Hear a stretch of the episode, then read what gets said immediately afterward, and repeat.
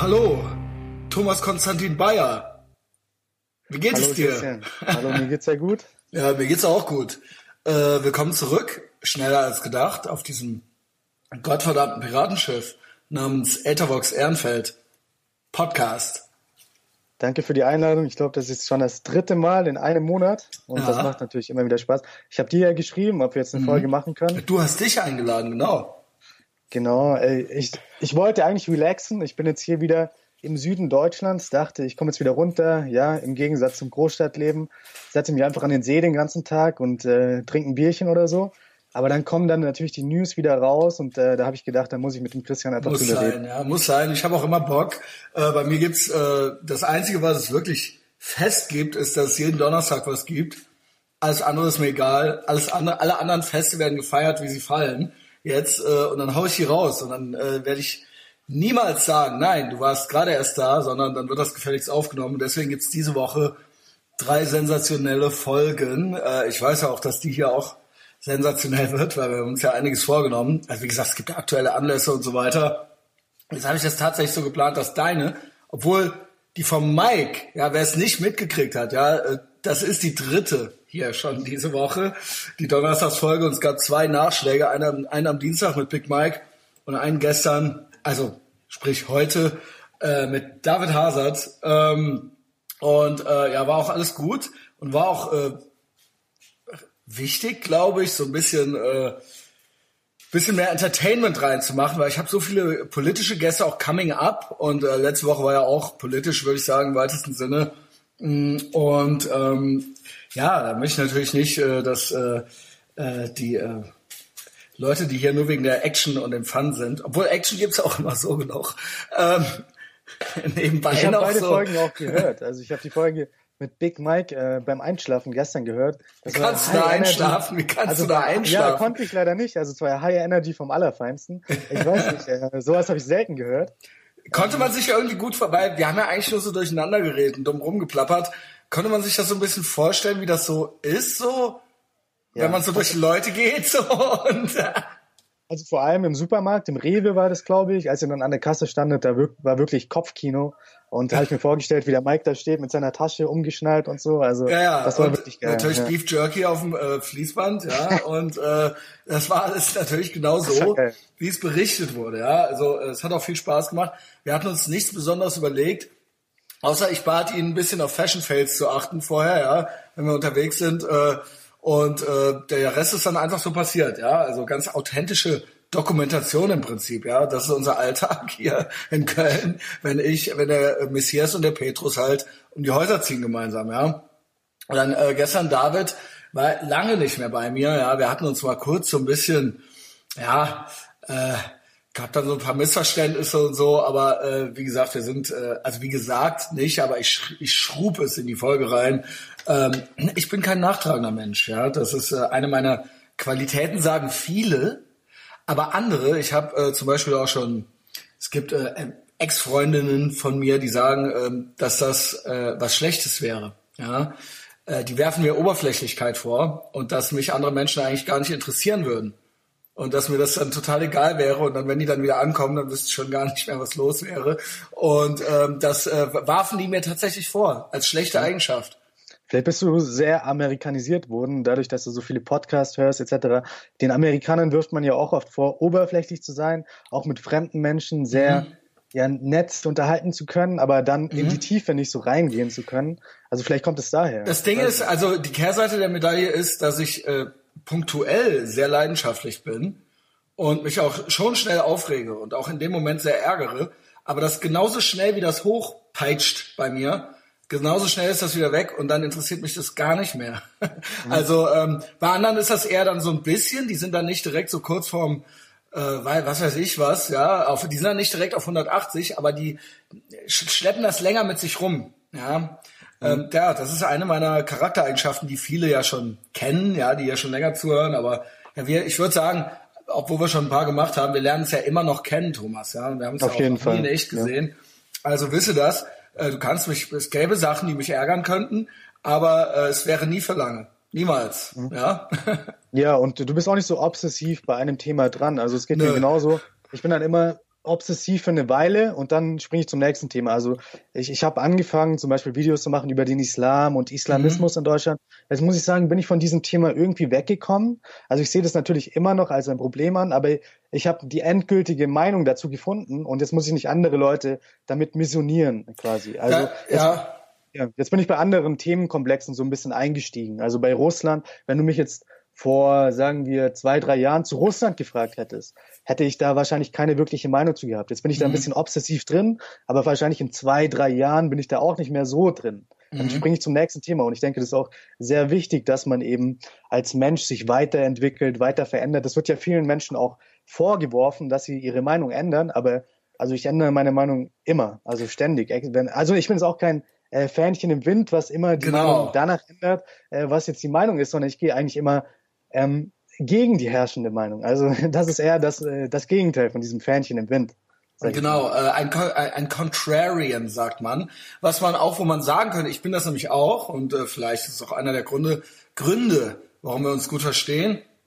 Ähm, und ich beobachte das bei anderen Sachen auch, ja. Wie gesagt, letzte Woche sprach ich ja mit äh, Martin Stobbe von der Bahamas ich beobachte das auch bei der Bahamas. Ich ne, will es jetzt, vielleicht ist Contrarian nicht das richtige Wort, aber eben einfach, das ist auch das, was ich zu ihm im äh, Podcast gesagt habe oder was ich dann zum Beispiel, ich traf ja auch noch David Schneider und wir waren saufen und so weiter und wir haben dann äh, geredet miteinander und uns kennengelernt.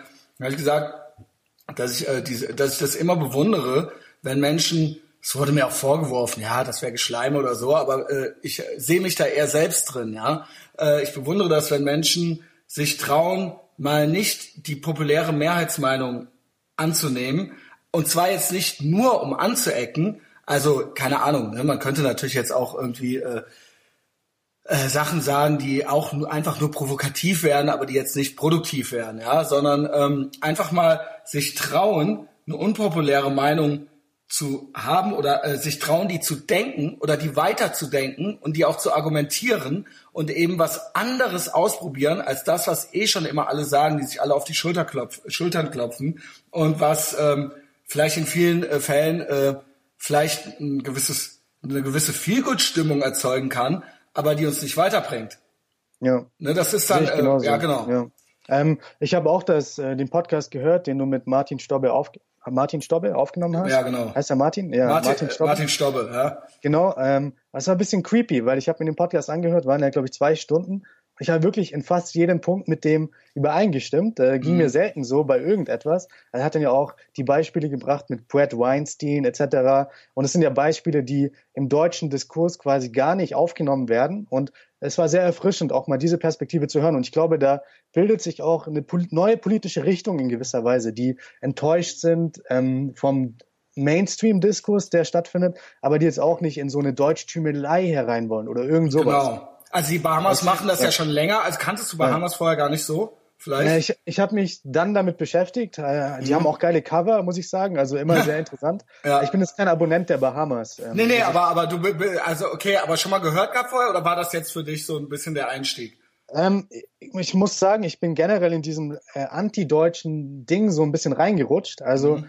äh, dadurch, dass ich dann eben angefangen habe oder hatte 2015 Videos zu produzieren, die wurden öfter von gewissen antideutschen Seiten geteilt und da hat sich auch so eine antideutsche Fangemeinde oder, oder Followerschaft gebildet.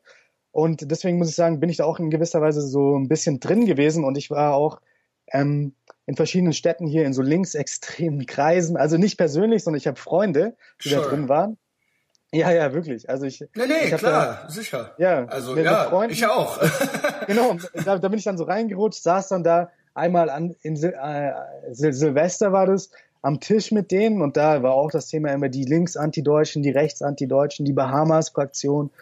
Und ja, deswegen genau, war es. ja, da gibt's, äh, das ist ja äh, eben auch ein Spektrum, wie wir vor allen Dingen auch die Woche über in den sozialen Netzwerken erfahren durften, ja. Äh, äh nicht, mitnichten sind sich da alle einig. Ähm, aber Bahamas sind äh, wirklich, äh, das sind für, ist für mich äh, der mutige Flügel, ja. Äh, falls sie nennt sich ja selbst gar nicht mehr so. Es äh, läuft ja jetzt unter dem Banner der Ideologiekritik. Von außen werden sie als äh, rechtsanti-deutsche, ja, äh, ich, für mich ist das ein Versuch, da irgendwie dem so ein komisches Label zu geben, ja, und äh, da soll man sich bei dem Wort rechts soll man sich natürlich schlecht fühlen, ja. Ähm, aber äh, ich finde, ja, genau, also ich finde die äh, super und sehr interessant und äh, weil, sie, weil sie auch wirklich immer an die Grenzen gehen. Ja, und ja. eben nicht aus äh, einer komischen Ecke kommen, sondern ne, das, äh, das ist auch alles immer äh, ziemlich schlau und ziemlich gut überlegt und auch ähm, gut argumentiert. Und ähm, ja, das ist äh, wirklich interessant. Also ne, auf der letzten, die, ich habe abonniert, äh, ich habe abonniert das Magazin. Mhm. Die Bahamas, aber das Magazin äh, ist noch nicht da. Die Abonnenten werden immer so ein bisschen stiefmütterlich behandelt. Aber das letzte ist ja das. Vielleicht meintest du auch das Cover. Hattest du ja genau. vielleicht mitgekriegt, ja, mit diesem ja, Bild, ja. wo es dann hieß. Ja, da habe ich gesehen. Ja, ja genau. Was, guckst, was guckst du? du? Ja, genau. Ne, das sind ja Sachen, mit denen wir gut was anfangen können. Ähm, ja, also das war eine sehr aufregende Woche. Ähm, ja, keine Ahnung. Ja, auf jeden so Fall werden gewisse Akten über dich jetzt angelegt werden und äh, wahrscheinlich diverse ja, Leute werden sich diesen Podcast jetzt auch anhören und werden wieder Akten anlegen, werden den Eintrag auf Facebook noch mal ein bisschen erweitern können. Das ist ja auch irgendwie eine Bestätigung, wenn sich Leute so eine Mühe geben, ja, um einem äh, einfach zu folgen und ja die ganzen Schaffensprozesse nachzuvollziehen und das Ganze zu dokumentieren, ist ja auch was Schönes. Genau, ja. Ich äh, habe es ja auch mit äh, David schon gesagt, ich freue mich immer über Aufmerksamkeit. Das Doofe ist halt eben, dass echt jetzt heute die neue Bahamas rauskam und die jetzt alle schon wieder auf dem Stobbe wegen was anderem rumhacken. Also der Osten Sacken hatten, ja, hat einen Post verfasst gegen unseren Martin Stobbe, ja. Äh, und da hauen jetzt alle drauf rum und äh, liken alles und äh, es wird hin und her gepostet. Ja, also ich, ich spiele schon wieder nur noch zweite Geige ähm, ja, aber äh, ja, keine Ahnung. Ich bin mir sicher, ja. wenn der, also nächste Woche ist hier Big Mike Show, ja, im Roxy und da kommt David auch wieder, äh, David Schneider, nicht David Hazard, äh, David Hazard vermutlich auch. Ja, wir tre äh, treffen uns und äh, eines Tages wird es auch diesen Podcast geben. Und äh, wir lernen es ja alle kennen. Und es ist auch abseits von diesem, ja, von diesem Social Media, äh, weiß ich nicht, äh, von dieser Social Media Schlangengrube, sage ich mal. Ähm, es ist sehr schön, sich in echt zu treffen und sich kennenzulernen und auch irgendwie einfach saufen zu gehen und dann so, ach komm, äh, ja, keine Ahnung, wir nehmen jetzt nichts auf, wir machen das ein andermal, komm, wir saufen einfach. Und es ist schönes Wetter und David Schneider lernt Yasser kennen und ähm, ne und alles. Ah, da wäre ich gerne, da wäre ich Ey, Mäuschen du glaubst es nicht, du glaubst es nicht. Da wären einige gerne, hätten da gerne Mäuschen gespielt. Yasser, Grüße von hier, ja, äh, du wirst ja wahrscheinlich zuhören, das weiß ich ja. Ähm, ich, es war so schön. Das war das Schönste, was ich dieses Jahr erleben durfte, Thomas. Du glaubst es nicht, ja. Ähm, ich saß da, ne? David äh, nahm uns dann irgendwann mit und ich war, Yasser saß da äh, im Grünfeld, eine unserer Stammkneipen. Und ich wusste nicht, ob David überhaupt noch zu mir kommt. Der war nämlich am Vorabend schon Wein trinken.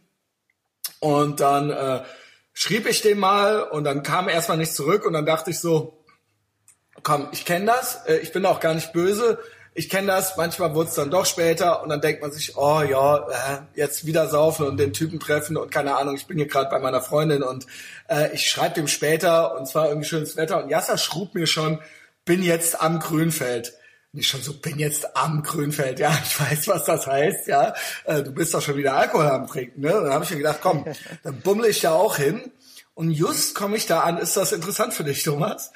Das ja, aber das ist, ja, das ist auch alles, interessant. Was ich, Content ist, ist für mich interessant. Ja, ja, und, und David Schneider, wie gesagt, David Schneider, einer der gefährlichsten Bahamas-Köpfe, ja. Ähm, ja, genau. Äh, Komme ich da an, äh, mach mir, lass mir so ein Getränk geben und dann kriege ich vom David Schneider eine Nachricht. Äh, genau, dann habe ich ihm nochmal geschrieben, ähm, pass auf, ich bin jetzt am Grünfeld, nur weißt du Bescheid. Wenn du willst, komm da einfach hin und ansonsten äh, auch nicht schlimm, ja. Ähm, ich wollte nur Bescheid sagen. In dem Moment schreibt er mir zurück, ich bin jetzt bei dir zu Hause. ja, was geht? Äh, ich habe eine Flasche Sekt dabei. Und äh, ich so, ja, das ist ja ein anständiger äh, Mann, ja, der hatte Sekt dabei, der kommt zu einem nach Hause und so und äh, hält sich an alles, ja. Und dann haben wir uns in der Mitte getroffen und dann nahm ich ihn mit äh, zum Grünfeld und hatte Yasser schon kurz gebrieft, ja. Der kann, Yasser kennt auch Bahamas und so und weiß das schon so.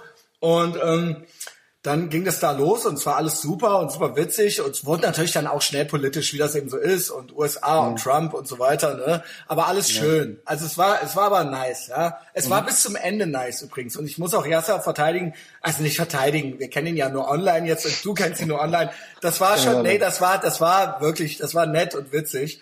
Irgendwann mhm. nahm uns David mit zu ähm, seiner Freundin und anderen Bekannten noch, ja. Und da war vorher auch schon so, ja, lass uns mal dann weniger Politik und so, ne, und mal gucken und so. Das gelang uns natürlich überhaupt gar nicht.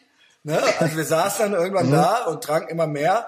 Und ähm, die Freunde von David waren auch ähm, äh, eher politisch so geprägt wie er. Ja.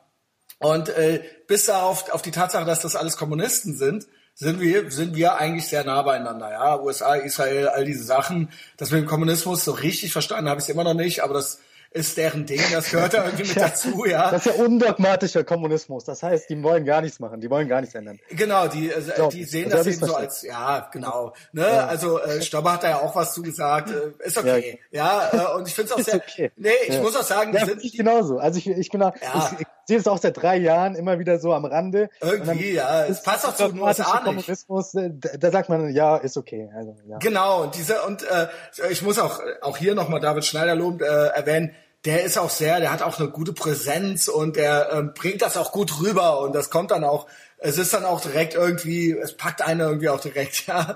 Bist ähm, Kommunist geworden, nachdem er dir das Ich bin nicht Kommunist geworden. Ich wurde, ich wurde in die Mangel genommen wegen des Kapitalismus dann auch von allen. Aber sie haben sich alles angehört, ja. Sie haben sich alles angehört, aber jetzt kommt's. Und da habe ich mich zurückgelehnt. Yasser fing irgendwann an mit Obama, gegen Trump und fing an, Obama zu loben. Dann hab, dann hab ich mich nur noch zurückgelehnt, gegrinst. Ich hatte die Hände hinterm Kopf äh, versch verschränkt. Die haben dem den Obama so um die Ohren gehauen. Das hast du, der hat gar nichts mehr gesagt. Kannst du dir das vorstellen? Der Jasse hat, der hat mich angeguckt und der so, du sitzt nur noch da und lehnst dich zurück und grinst und so weiter, ja. Und äh, ich habe gar nicht. Erstens, ich habe nichts mehr gesagt. Das will schon was heißen. Ich habe gar nichts mehr sagen müssen. Und der Jasse hat halt auch gar nichts mehr gesagt. Und die haben den, den so um die Ohren gehauen. Also nicht, das war kein Pro und Contra. Die haben den, mhm. die waren, die waren richtig, die haben gedacht, die hören nicht richtig, als der anfing mit, äh, ich finde aber Obama gut oder irgendwie sowas. Ich krieg's nicht mehr so ganz zusammen. Und das habe ich so ein, zwei Leuten erzählt, auch aus unserem Bekanntenkreis. Und die haben das ähnlich reagiert wie du. Die meinten, also das hätte ich, da hätte ich Eintritt für bezahlt. Ja, also auch hier an dieser Stelle nochmal Danke an David Schneider und seine Freunde, ja. Das war einer der schönsten, Abend, das, ich würde sagen, schönster Abend des Jahres bis jetzt.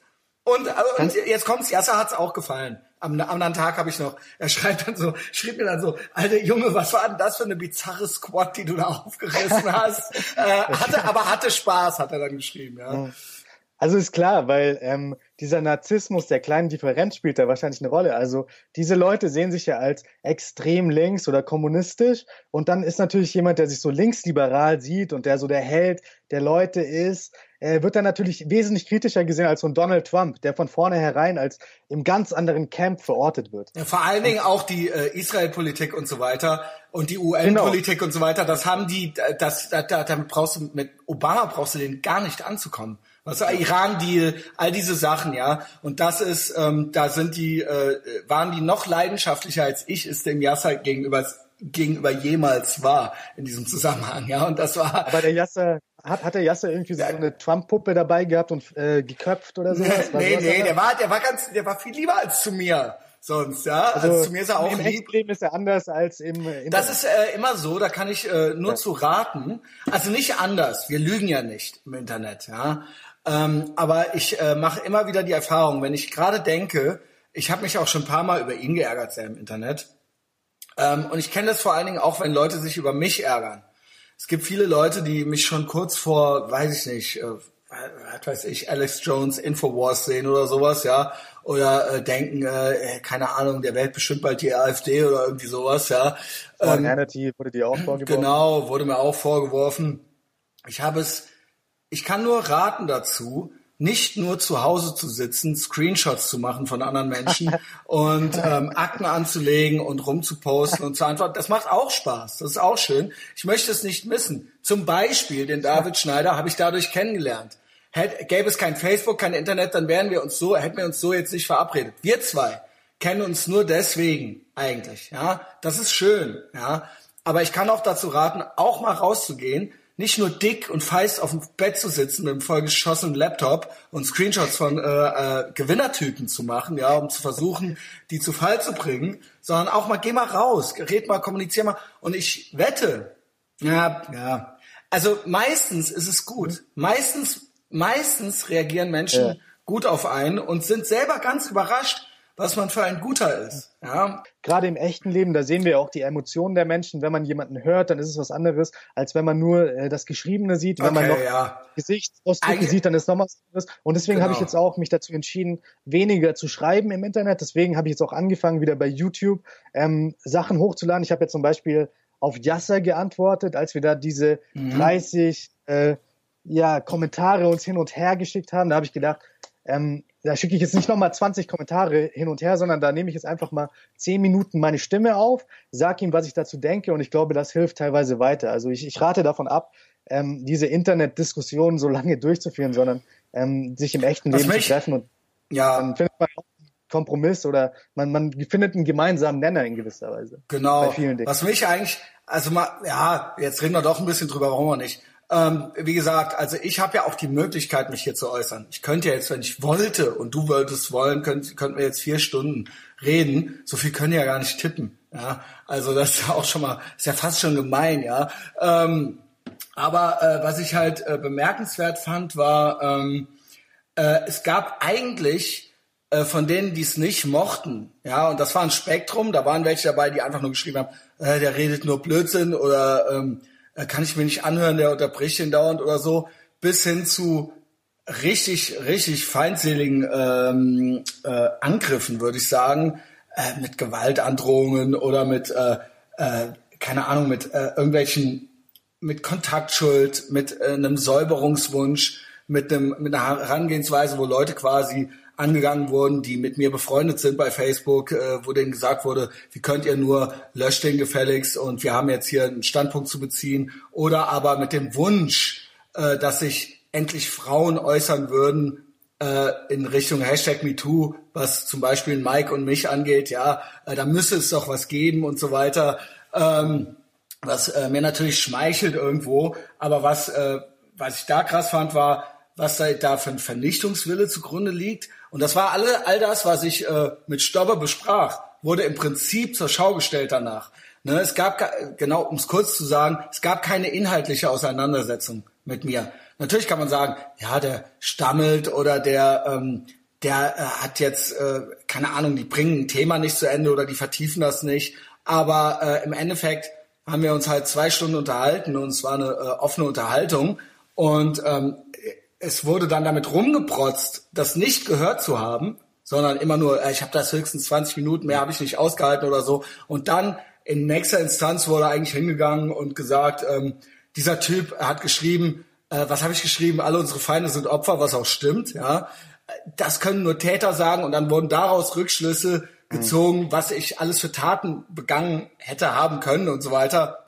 Wie ja. gesagt, äh, ich freue mich darüber. Äh, diverse geisteskranke Menschen außer Kontrolle auf mich aufmerksam gemacht zu haben. Es war eine Rekord-Download-Folge, aber es war, also ähm, ich muss schon sagen, beachtlich. Ja? Also ich habe so vier, es gibt so vier Protagonistinnen und Protagonisten, wo ich sage, die mhm. ähm, sind so außer Kontrolle, dass meine Rückschlüsse, also das hat ja mit mir nichts zu tun. Ne? Das geht ja 24 mhm. Stunden am Tag so. Äh, wenn ich weg bin irgendwann mal, dann geht das ja mit denen trotzdem so weiter. Ja? Das hat ja mit mir nichts zu tun. Ähm, die sind so außer Kontrolle. Und das Problem ist, dass die im Leben nie Grenzen gezeigt kriegen. Wir leben in einer so körperlosen Gesellschaft und ähm, ja, gerade ja, gerade die äh, Frauen, würde ich sagen, kriegen noch von gewissen Typen die Steigbügel gehalten und äh, werden bestätigt in ihrem in ihrem außer Kontrolle sein, ja, äh, dass ich das ähm, ja für bedenklich halte. Also äh, in erster Linie auch für sie. Ja, also und, und deswegen ist auch wichtig, sich die richtigen intellektuellen Feinde zu suchen. Also solche Leute solltest du nicht als intellektuelle Feinde nee, nutzen, nee, nee. sondern diese Leute sollten, ja, du kannst mal einen kleinen Witz über die machen oder nochmal kurz darüber darauf eingehen oder so, aber ich bin auch ein Fan davon, sich gute intellektuelle Feinde zu suchen. Zum Beispiel bei dem Yasser, da war mir schon von Anfang genau. an klar, der hat zwar eine ganz andere Meinung, hat er das Trump Derangement Syndrom, ist ein ganz harter Fall, aber das ist kein Psychopath im Internet, der da äh, 24 Stunden nur rumschreibt. Oder auch bei Julian Röpke. Der tanzt zwar unter der Wolfsangelflagge, ähm, aber der ist halt auch Bildredakteur und hat auch was drauf. Und deswegen kann es ein intellektueller Feind sein. Oder der Gerald Hensel. Ja, der spielt ja das Spiel der Medien gut mit. Und dann ist es ein guter intellektueller Feind. Mhm. Oder Jan Böhmermann. Ja, das ist ja auch kein äh, Nee, der ist ja, komplett dummer ja genau, Mensch. genau. Und, und deswegen sind es diese Leute, auf die wir uns konzentrieren sollten und nicht auf irgendwelche Internet. Nee, tun wir auch. Ähm, konstant da nur rumposten und Akten anlegen. Also Ja, ich meine, die kann man dann ja auch Ja. irgendwann, mir wurde dann, mir wurden von mehrerer Seite, von mehreren Seiten aus wurde mir gesagt, wurde mir, zweimal wurde mir Hilfe angeboten mit diesen Menschen. Ähm, äh, das möchte ich nicht vertiefen. Und ähm, äh, mehrmals wurde mir gesagt, ja, die musst du blockieren und so weiter. Die haben mich dann aber alle blockiert, ist auch egal. Was ich äh, schade fand, war, dass es null inhaltlich war und ich eigentlich gar nicht rauskriegen konnte hinterher, was denn jetzt irgendwie falsch gewesen sei. Und da war was elitär, da schwang auch immer was Elitäres mit. Mal unabhängig von diesem Vernichtungswillen war das so, lern erstmal die Theorie oder sowas. Oder du hast ja noch nicht mal dies und das gelesen. Und die da denke komplett ich, verschult auch. Ja, also und da denke ich mir aber, das kann es nicht sein. Da- Das war auch was, genau das, was ich zum Stobbe meinte. Mhm. Es dann treibt euch doch weiter in euren blöden akademischen Blasen rum. Damit erreicht ihr nichts. Ja, damit erreicht ihr keine echten Menschen auf der Straße und damit erreicht ihr auch keine Einstellungsänderung bei, mit diesem elitären Geda Grundgedanken. Ja, ähm, da hat einer hier, kennst du Murat Yörük? Der ist wohl auch in der Szene ähm, bekannter Typ, der sich gerne äußert und äh, Gedanken und Ideen hat und der sich auch gerne mit jedem anlegt, aber ähm, äh, auch äh, schlau ist. Ja, so fasse ich es mal zusammen. Und der hat hier ähm, was geschrieben, vielleicht abschließend möchte ich das vorlesen. Das ist jetzt äh, gestern Abend passiert und ähm, das war unter dem Bild von äh, Schneider und Schneider, ja. Ähm, und da schreibt er, ich muss Martin Stobbe in Schutz nehmen. Gerade der lockere Rahmen ist doch angenehm gewesen bei diesem Podcast. Wer bei einem Podcast schließlich erwartet, gleich die Welt für die Westentasche erklärt zu bekommen, ist, faul, ist zu faul zum Lesen oder selber denken oder selbst erklären der Welt. Diese Affektivität gegen fragmentarisches Denken, ohne etwas zu Ende denken zu müssen oder gleich eine Habitila ah, Habil, ja, Habitilation äh, zu schreiben, ist doch allein Resultat eines Milieus, das Konsistenz wünscht, aber vom Studieren dumm geworden ist. Und das fand ich einen sehr, sehr schönen, im Prinzip eigentlich Schlusssatz zu dieser ganzen äh, Geschichte. Äh, ne, wenn Menschen, die nichts können, außer äh, jemanden persönlich versuchen zu versuchen zu vernichten oder eben darauf rumreiten, dass sie schlauer sind und äh, die andere Person das Buch nicht gelesen hat, das ist nichts, ja, und das ist äh, schwach. Und äh, da kann ich nur sagen, seid nicht so. Habe ich auch letzte Woche schon gesagt, seid nicht so wie diese Menschen. Das sind schlechte Menschen. Und viele Menschen, die auch wegen den politischen Einschalten, also beim Etherbox Ehrenfeld Podcast einschalten, die bleiben dann im Endeffekt vielleicht auch für das Entertainment. Und umgekehrt. Ja, vielleicht, vielleicht bist du auch kein klassisch politischer Podcast im, also, Ah, das brauchen wir jetzt. Das gehen wir Ja, schon das weit. ja auch nicht. Es ist Genau. alles, ich bin Ja. äh, äh, äh, alles, ja. Und ähm, hier kommen viele hin, die ähm, sich noch nie über irgendwas Gedanken gemacht haben und auch die Theorie nicht kennen und das hören und dann eben jetzt was damit anfangen können. Und umgekehrt, hier kommt, gibt's Leute, ähm, kommen in der Politik hin und sind auf einmal wegen Big Mike entertained. ja bei und mir. ähm, Also, ja, und so ja machen wir das hier. Und, äh, jetzt bin ich bei Patreon, höre mir da die ganzen Premium-Sachen an. Und da würde ich auch den anderen raten, die jetzt nur hier als Anti-Deutsche mal reingeschaltet haben. Ja, also das ist wirklich Howard Stern-Niveau, was hier teilweise passiert. Das gefällt mir richtig gut. Und ich bin auch geehrt, ein Teil davon zu sein, weil ich sehe großes Potenzial auf jeden Fall. Ja, ich auch. Und ähm, die Zeit, der, die Zeit wird uns recht geben. Ja, das ist ein Piratenschiff. Äh, wenn die ganzen anderen äh, Sachen irgendwann mal kaputt sind, wenn wir auf Facebook nichts mehr posten dürfen, weil alles nur noch Hate Speech ist, dann gibt's irgendwo im Internet immer noch dieses Piratenschiff. Und dann könnt ihr gerne dann euch umentscheiden und immer noch an Bord kommen, ja. Wie gesagt, ich bin nicht nachtragend. Genau. Ähm, Aber wir haben uns ja auch hier, also ich habe dich ja angeschrieben, weil Genau. es ja um was ganz Bestimmtes ging. Es ging ja um diese Hysterie nach dem Trump-Putin-Treffen, Genau. die ja wieder unfassbar außer Kontrolle geraten ist. Und da müssen wir einfach drüber reden. Müssen wir. Weißt du, was mir passiert ist? Und der ist coming up. Äh, ein Mensch, den ich sehr schätze und den ich auch äh, äh, kennengelernt habe äh, und mit dem ich schon eine Podcast-Folge hatte und der nächste Woche wiederkommt. So, so ist das im Prinzip an mich rangetragen worden. Ich habe einen Tag halb verpennt. Also nicht verpennt, sondern ich hatte mich kaum um News gekümmert. Dann wurde ich vom von mir, vom mir geschätzten Sebastian Bartoschek unter einem Beitrag markiert. Ich glaube, ich weiß nicht, ob es Fox News sogar war. Äh, jedenfalls äh, PK, ja, Pressekonferenz, Trump, Putin. Und ähm, er war sehr, sage ich mal, ich nenne es mal emotional. Ja, war sehr leidenschaftlich. Und ähm, ich war, hatte, ich musste mich dann so ein paar Minuten einarbeiten, hatte aber eigentlich sofort ein paar Gedanken dazu, die ich auch bis jetzt nicht wirklich revidiert habe, äh, ohne den genauen oberen Kontext zu kennen. Möchtest du mal in einem Satz sagen oder in zwei, was überhaupt los war? Helsinki, Putin, was war das? Summit, Helsinki Summit, was ist das? Putin, Trump. Ja, also Donald Trump wurde ja 2016 gewählt.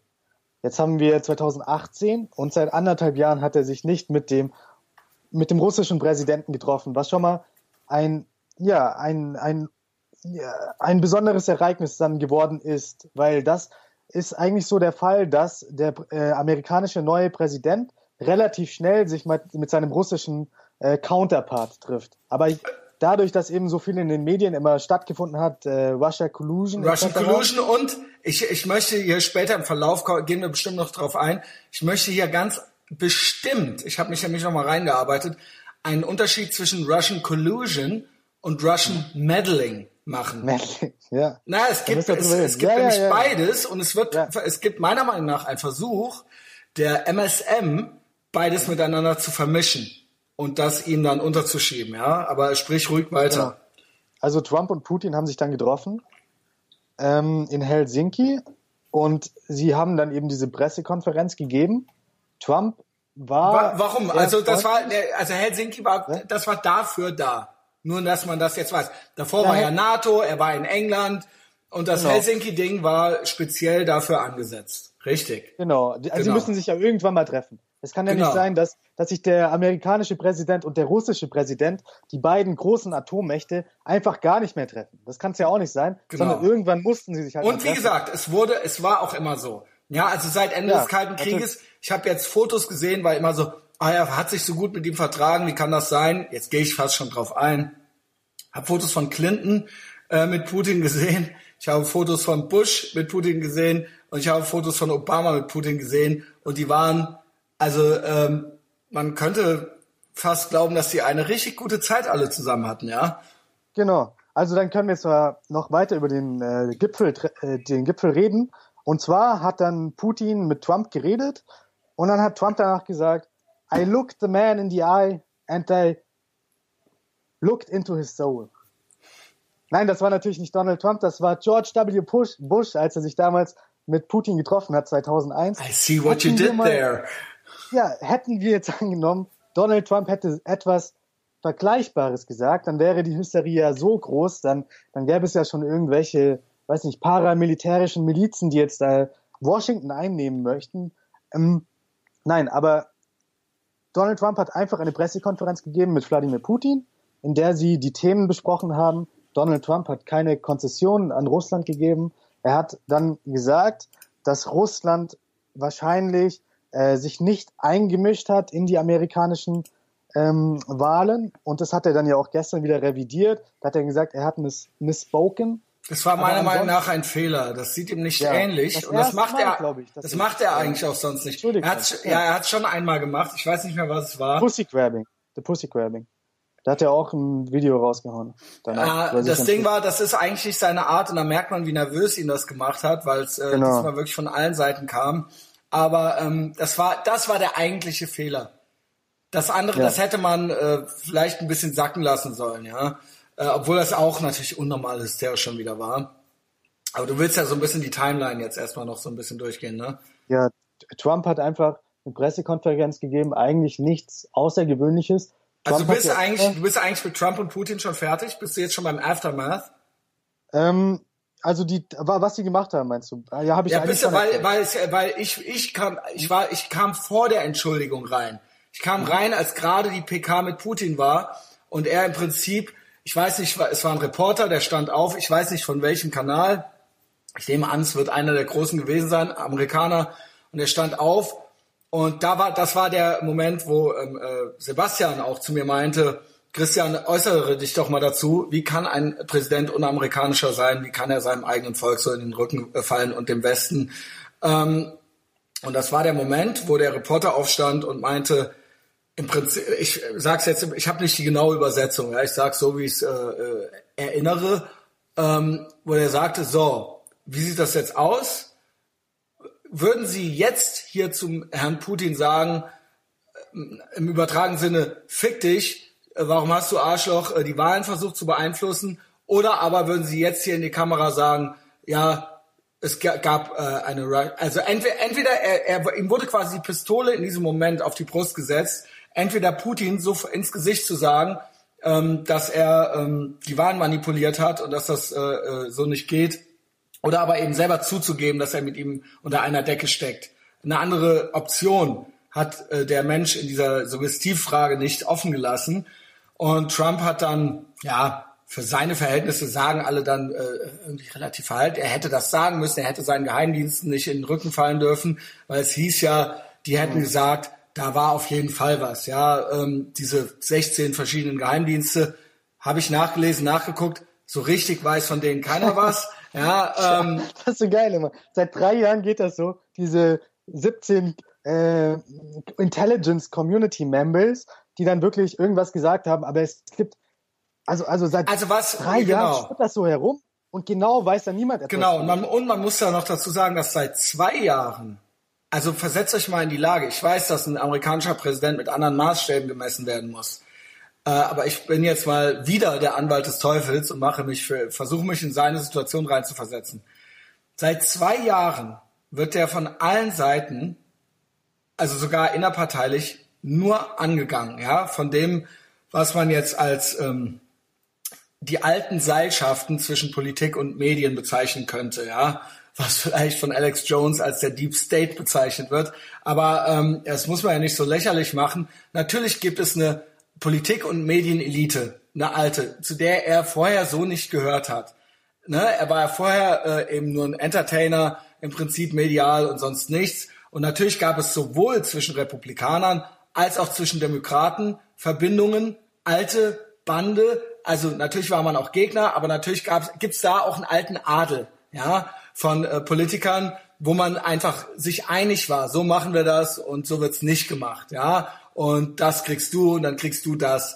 Äh, und genauso gab es diese Verbindungen von beiden Parteien zu, zu, zu, äh, äh zum Medienadel, zum Alten. Und da gab es einfach Regeln, wie man sich, äh, wie man einander das gibt, was jeder eben so braucht. Und diese Sachen hat er von Anfang an alle nicht mitgespielt. Dementsprechend haben hat, hat das alle sehr, sehr wütend gemacht, weil es ihnen im Prinzip, weil ihr an ihrem Stuhl dann und an, an ihrem ganzen Prinzip damit gesägt wurde, ja. Äh, das kann man, ich habe das jetzt versucht, so neutral wie möglich zu sagen. Man hört bei mir vielleicht so ein bisschen raus, dass mir man äh, Phase, dass mir das gefällt, ja, habe ich auch schon öfter gesagt, aber man könnte das ja jetzt auch einfach mal so beschreiben.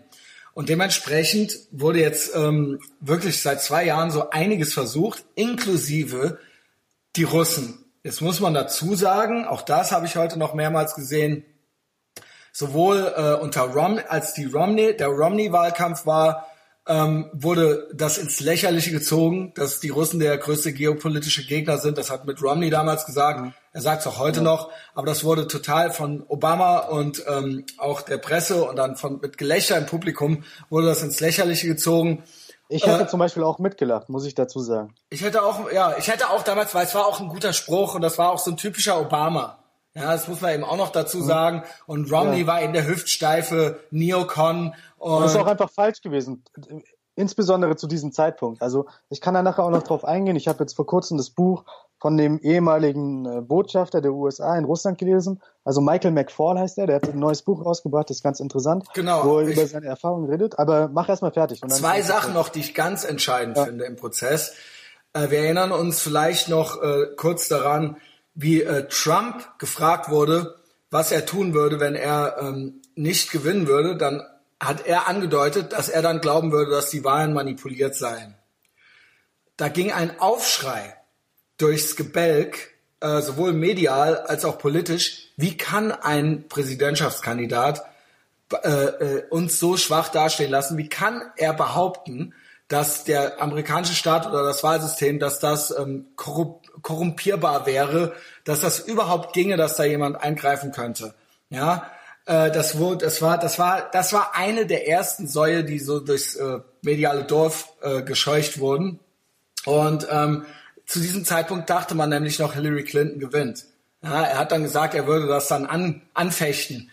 Ähm, und im selben Zeitraum hat äh, Obama gesagt, in einem Statement, als er selbst noch Präsident war, dass es absolut unmöglich sei, amerikanische Wahlen zu manipulieren, dass niemand das könne und dass auch ja. die Russen das nicht können und dass das absolut lächerlich mhm. sei, ein direktes, ein direktes Eingreifen und ja, ähm, ja genau. Und, äh, und da, das hat er in einem äh, relativ zwei drei Minuten relativ ausführlich gesagt. Wolltest du kurz was sagen? Genau, also vor ein paar Tagen kam ja auch wieder dieses neue Indictment raus gegen zwölf Russen. Und da wurde auch klar gesagt, ich kann da kurz raus zitieren. Also, there is no allegation in this indictment that any American citizen committed a crime. There is no allegation that the conspiracy changed the vote count or affected any election result. So, da haben wir es wieder. Das hat Obama damals gesagt. Und, und er hat noch was Fakt. gesagt. Ja, er ist on Hot Mic. Mhm. Äh, bei einem Hot Mic, also das Mikro war an, hat er zu Putin gesagt, ähm, zu Medvedev, Medvedev. Äh, zu Medvedev, lass ja. uns bis nach den Wahlen warten. Ja, dann bin ich flexibler. Dann bin ich flexibler, weil genau. er, weil sie auch zu diesem Zeitpunkt dachten, wir gewinnen. Ja, und er, ja. Es, es, es, soll, es, es wurde quasi mit den Russen von demokratischer Seite auch die ganze Zeit schon rumgefutschelt. Ja, und also, mh. ja, und ja. das finde ich. Kann ich da äh, kurz ein? Ja, klar, sehr gerne. Genau, also dieser, dieses Zitat war 2012. Damals war noch Dmitri Medvedev der Präsident. Putin war der Premierminister. Die haben ja 2008 einmal getauscht quasi. Und äh, Was natürlich von, auch ultra shady ist.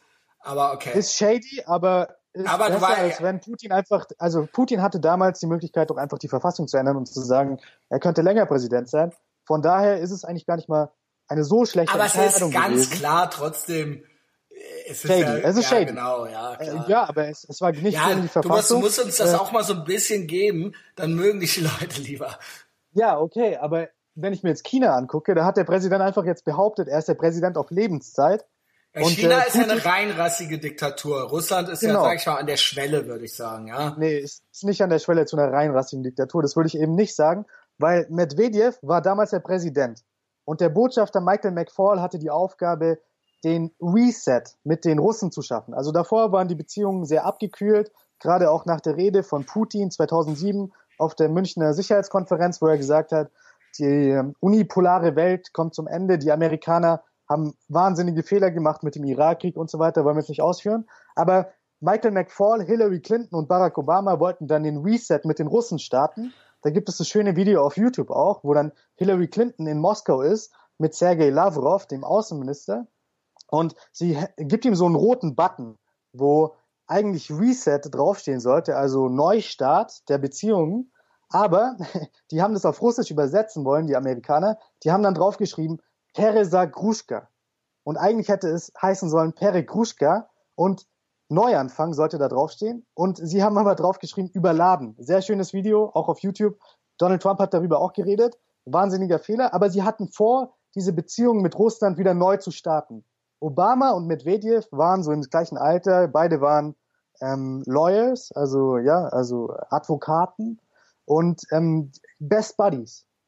Obama hat immer gesagt, my friend Dimitri, und sie waren Burger essen. Dimitri Medvedev war in den USA, hat sich Silicon Valley angeschaut, hat sich das neueste iPhone abgeholt, etc. Und Obama hat dann eben auch gesagt zu Medvedev, nach den Wahlen habe ich mehr Flexibilität. Mhm. Dann, dann, also, ja, ist da was los gerade? Ja, der Johnny, äh, übrigens, ja, mein Kater, ja, der ist Johnny. Ich muss ihn mal kurz maßregeln. Ich kann ja weiterreden einfach. Also ich kann es ja einfach mal hier weiter erzählen. Und zwar haben die beiden Länder dann auch gut ko kooperiert unter Obama und Medvedev. Verzeihung. Verzeihung. Ich habe einfach weitergeredet. Weiter. Christian, ich habe einfach weitergeredet. Ich kann es nochmal wiederholen. Sehr gut. Ist auch gut für die Zuhörer, wenn sich das öfter mal wiederholt. Dann ist einfacher nach. Das ist einfach real hier, ja. Genau. Also, ich habe gesagt, Obama und Medvedev haben gut zusammengearbeitet. Es gab auch Ergebnisse. Es gab den neuen Start, neu, neues Start-Abkommen, äh, heißt es, was die Atomwaffen reguliert, etc. Äh, Long Range äh, Missiles und so weiter. Was wir oft vergessen, Russland ist immer noch die Atommacht mit den USA zusammen. Das wird ja in der heutigen Zeit auch oft vergessen und unter den Tisch gekehrt. Aber auf jeden Fall äh, gab es dann ja den arabischen Frühling und auch Libyen ist passiert. Und in Libyen, die beiden Länder haben so stark zusammengearbeitet, dass zum ersten Mal ein Sowjetunion ja, Präsident oder ein russischer Präsident einer amerikanischen militärischen Intervention indirekt zugestimmt hat in Libyen. Sie haben zwar gesagt, das sollte kein Regime Change sein, und Medvedev hat das damals durchgesetzt durch seine gute Beziehung zu Putin, äh, äh, zu Obama und Michael McFaul gegen den Willen von Putin. Putin hat gesagt, nein, das machen wir nicht, das wird wieder ausarten zu einem Regime Change. Und leider ist dann ja auch äh, Gaddafi getötet worden, nachdem dann die Amerikaner und die Franzosen und die Briten eingegriffen haben. Aber diese beiden Länder haben 2011 und, und seit eigentlich Obama gewählt wurde, relativ eng miteinander kooperiert. Und laut dem Botschafter, dem ehemaligen Botschafter Michael McFaul, hat sich das Ganze dann geändert, als Putin 2012 zurückgekommen ist. Dann wurde plötzlich alles schlecht. Ja, also dann kam die Ukraine-Krise, dann kam die Annexion der Krim, dann kam der Eingriff der Russen in Syrien und dann kam jetzt noch zum Abschluss das Meddling oder, oder Collusion. Dann haben sie laut der Theorie von diesen Leuten eben dann Trump als äh, Puppet eingesetzt. Aber, aber wie gesagt, ich möchte es nochmal, damit das alle im Kopf behalten. Es hieß im Wahlkampf noch von Obama, ist ausgeschlossen, im Wahlkampf. Und wir müssen ja, äh, es äh, darf auch nicht unerwähnt bleiben, dass wenn, dass das dann alles unter der Obama-Regierung passiert ist, ja, äh, geschehen ist. Wie konnten, wie, wenn, wie konnten die dann da rein und daran? Ja, das ist doch dann eben auch die Frage. Vielleicht hatte man sich auch was anderes versprochen. Mal angenommen, man hätte jetzt irgendjemandem zu irgendwas Zugang verschafft. Aber Obama, was auch immer das jetzt, wie, wie man da auch immer mutmaßen möchte, aber Obama hat de facto gesagt, das geht nicht. Das ist absolut ausgeschlossen, dass äh, äh das amerikanische Wahlsystem äh, von außen äh, korrumpierbar ja. sei. Äh, natürlich kann man jetzt irgendwie Propaganda machen oder sowas. Und ähm, seitdem wird er im Prinzip unter anderem, unter anderem muss man ja sagen, damit gepiesackt und ähm, nicht nur gepiesackt, sondern es, äh, ne, es wird äh, auch medial, es wird ja eben die ganze Zeit so getan, als würde er jetzt nicht nur jeden Moment impeached werden, es geht ja bis zu, er geht in den Knast und so weiter, ja. Das muss man sich ja mal über, äh, überlegen und reinziehen.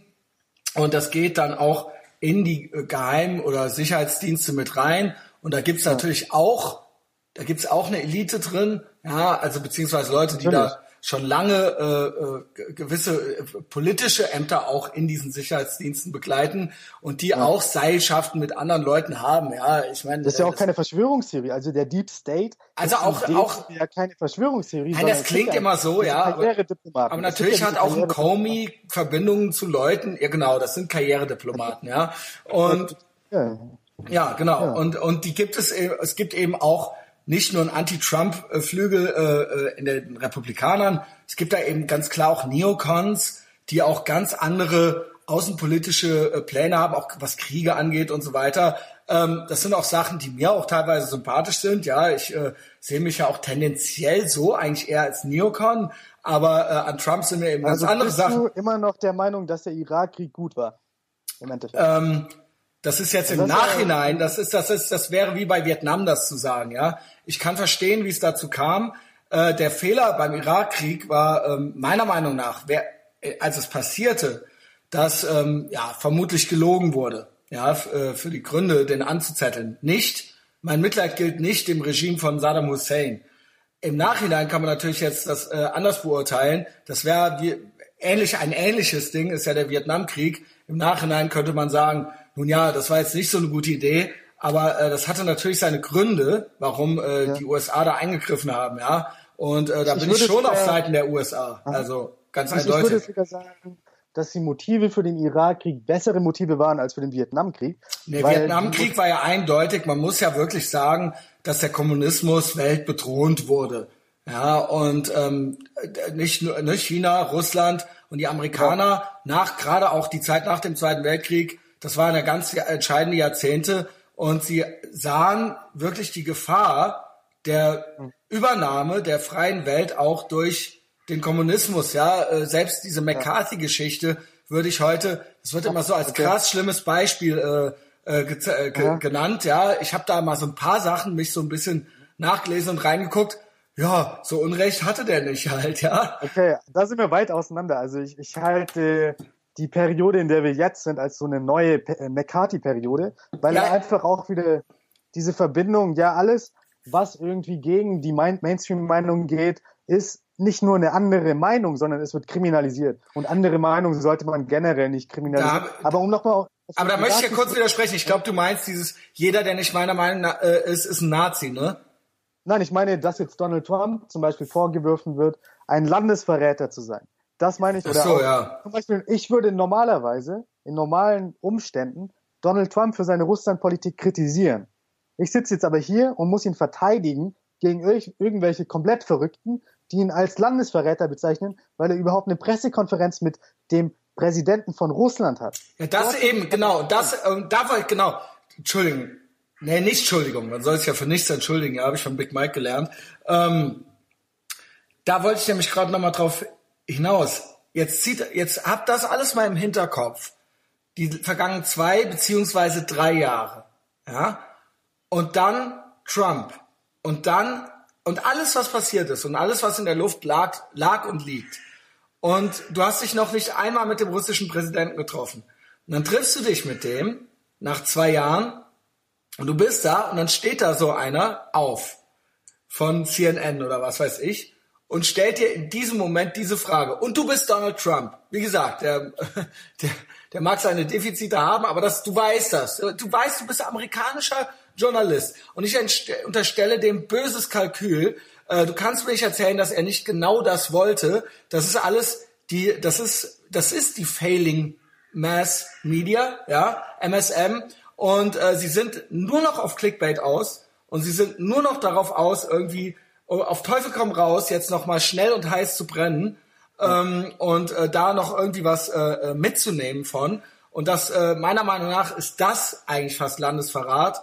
Ähm, Dieser Hass auf Trump ist stärker geworden als die eigentlichen Interessen der des USA. Des Landes, genau. Ja, weil und, die Interessen der USA sind natürlich, und es wird, es ein wird einigermaßen gutes Verhältnis haben mit der größten nuklearen Macht nach ihnen. Das ist ja ein ganz klares Interesse. Also wir befassen uns gar nicht mehr mit dem Szenario eines nuklearen Krieges, ja, aber damit, das liegt das, immer aber in der ja. Luft. Und ich möchte das auch ja. mal dazu sagen, weil mir wurde dann oft gesagt, Christian, du magst doch Ronald Reagan. Ja? Guck mal, wie der das gemacht hat. Wie hat der, der mit, das gemacht. der hat das, der, also der, am Anfang Evil Empire, aber danach dann mit Khrushchev. Aber man muss auch dazu sagen, Gorbatschow, äh, schön. Ja, mit Gorbatschow. Aber ja. mit Khrushchev war ja ganz anders. Aber da muss man auch dazu sagen, ja, nein? Äh, ja, Khrushchev war davor, also dann. Sag ich doch. Äh, ja, ja, aber also wesentlich weiter davor. Also 60. Wer, wer, wer war, wer war vor Gorbatschow? Äh, da waren zwei, die man nicht kennt, da weiß ich jetzt den Namen Doch, wer war der auf dem Sterncover? Gut, das weißt du nicht mehr. Der, ähm, wo nee, Reagan die Raketen hatte, äh, im, als Zähne und Brech, er hatte... Ich könnte mir Brezhnev, genau. Ja. Aber danach gab es ja noch zwei ganz alte, die aber dann sofort gestorben sind. Und dann kam ja Gorbatschow erst an die Macht. Also da, das ist auch interessant, diese Geschichte. Ich ja. danke dir für den Faktencheck, weil dann, das ist ja dann auch immer so, wenn man hier so ein bisschen was erzählt, aber im Großen und Ganzen stimmt's und man möchte irgendwie was erklären und dann wird da so ein Haar in der Suppe gesucht, dann stimmt dann irgendwie der zweistündige Podcast nicht mehr. Ja. Ähm, äh, Brezhnev, ja? Und ähm, mit dem wurde natürlich ganz anders umgesprungen. Da muss man aber dazu sagen, dass Anfang der 80er da lebte ich auch schon, ich habe es so peripher mitbekommen und wahrgenommen, den Kalten Krieg. Ähm, ich könnte mir jetzt schwer vorstellen, dass jetzt zum Beispiel ein Siebenjähriger das wirklich als den Kalten Krieg jetzt gerade so wahrnimmt, wie der, sagen wir mal, 1984 äh, im Gange war. Und äh, natürlich hat Reagan anders reagiert, weil es immer noch ein atomares Wettrüsten gab, was in vollem Gange war und wo quasi jedes zweite Deutschpunklied ging darum, dass die Bombe fällt bald äh, und wo äh, von 99 Luftballons auch auch Poplieder bis und saurem Regen und bis was weiß ich was. Es stand die ganze Zeit auf der Kippe, ob es jetzt nicht noch einen Atomkrieg gibt, der hier in äh, äh, Deutschland womöglich auch über die Bühne geht. Und das ist natürlich jetzt, auch wenn du sagst, irgendwo schwebt das dann immer drüber, wenn man zwei so super Das Atommächte sollte hat. eigentlich, aber die Leute sind sich dessen nicht mehr bewusst. Genau, aber sehen Russland nur noch als ein Shithole-Country, wa- was man komplett ignorieren kann und das halte ich für fatal im Endeffekt. ja, es war trotzdem damals noch mal krasser. Also der Kalte Krieg war ja nicht beendet. Der ist ja offiziell jetzt zumindest mal beendet, könnte man sagen, ja. Also Ähm, zum Beispiel äh, Stephen Cohen, den ich auch sehr schätze, der sagt zum Beispiel, die Situation jetzt ist gefährlicher als 1962 bei der Kuba-Krise. So, und auf den sollte man auch in gewisser Weise hören, weil der halt äh, einer der Experten ist, wenn es um Russland geht.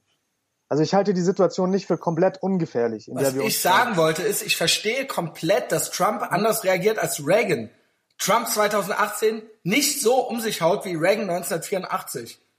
Das ist doch irgendwo logisch, oder nicht? Aha, aber ich würde, ich würde dir da widersprechen, weil ich denke, Reagan hat, am Anfang hat er zwar gesagt, das Evil Empire etc., aber danach hat er sich gut mit den Sowjetleadern auch verstanden und zusammengearbeitet. Also nicht so, dass Ronald Reagan äh, die Ich rede, ich rede jetzt konkret von dem Vorwurf. Ich rede von dem Vorwurf, der vor seit ein, zwei Tagen gemacht wird, wo Ja. quasi äh, Reden von Reagan rausgeholt werden und gesagt wird, hier Christian, guck dir das mal an, wie der denen das um die Ohren gehauen hat und wie hart der war und Evil Empire und was weiß ich was. Und guck dir mal, wie der Trump sich jetzt benimmt. Vergleich das mal miteinander. Und da möchte ich ganz konkret sagen, das ist kein guter Vergleich.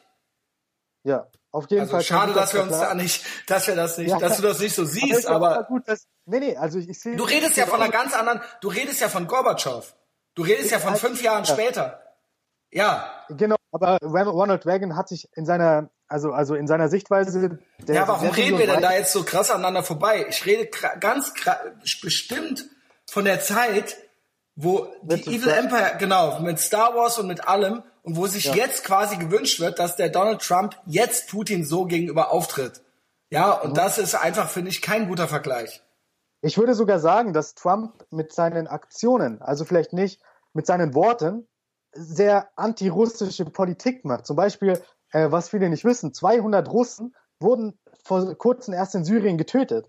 Selbst äh, im Kalten Krieg wurden, glaube ich, keine äh, Menschen der Sowjetunion direkt von den Amerikanern getötet. Das wurde zwar zurückgehalten, diese Informationen, weil wenn diese Informationen in der russischen Gesellschaft an die Oberfläche gekommen wären, dass die Amerikaner 200 Russen in Syrien getötet hätten, dann äh, wäre eine Reaktion gefordert worden, die nicht gut wäre. Und deswegen wurde es zum Glück sehr low-key gehalten. Aber das ist auch einmalig. Dann hat Donald Trump Waffen an die Ukraine geliefert, hat Obama nicht gemacht.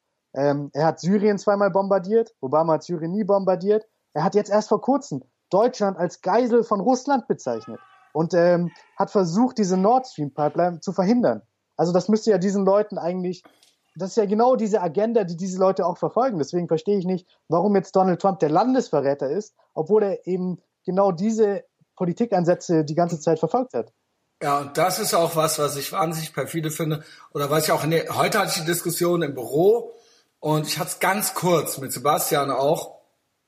Ich habe gesagt, ähm, äh, dass da steckt ein Kalkül dahinter. Meiner Meinung nach ist er von Anfang an nicht objektiv. Er ist nicht so behandelt worden wie Obama, äh, weder medial noch politisch. Er hat sich natürlich auch nicht so benommen wie der, aber ähm, äh, da, meiner Meinung nach steckt da ein Kalkül dahinter.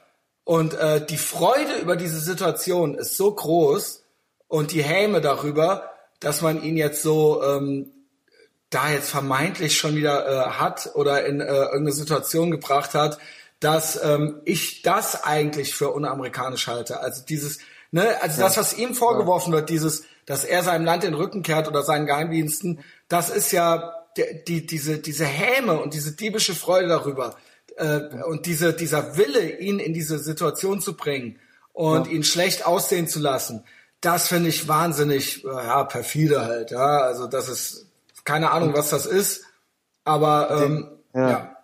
Und der ehemalige Chef der CIA wirft ihm Landesverrat auf Twitter vor. Also es ist ja wirklich einfach, also, also ich, mir fällt da nicht sein, selbst Julian Röpke hat geschrieben, dieses Landesverrat-Argument sollte man doch wirklich ganz tief in der Tasche stecken lassen. Weil Selbst- das, selbst überhaupt- Julian selbst Röpke. Julian Röpke. Also du musst dir seinen Twitter-Feed durchlesen, anti-russischer geht es nicht mehr, anti-Trump-mäßiger geht es gar nicht mehr. Aber selbst Julian Röpke hat geschrieben, das ist ein absoluter Schwachsinn.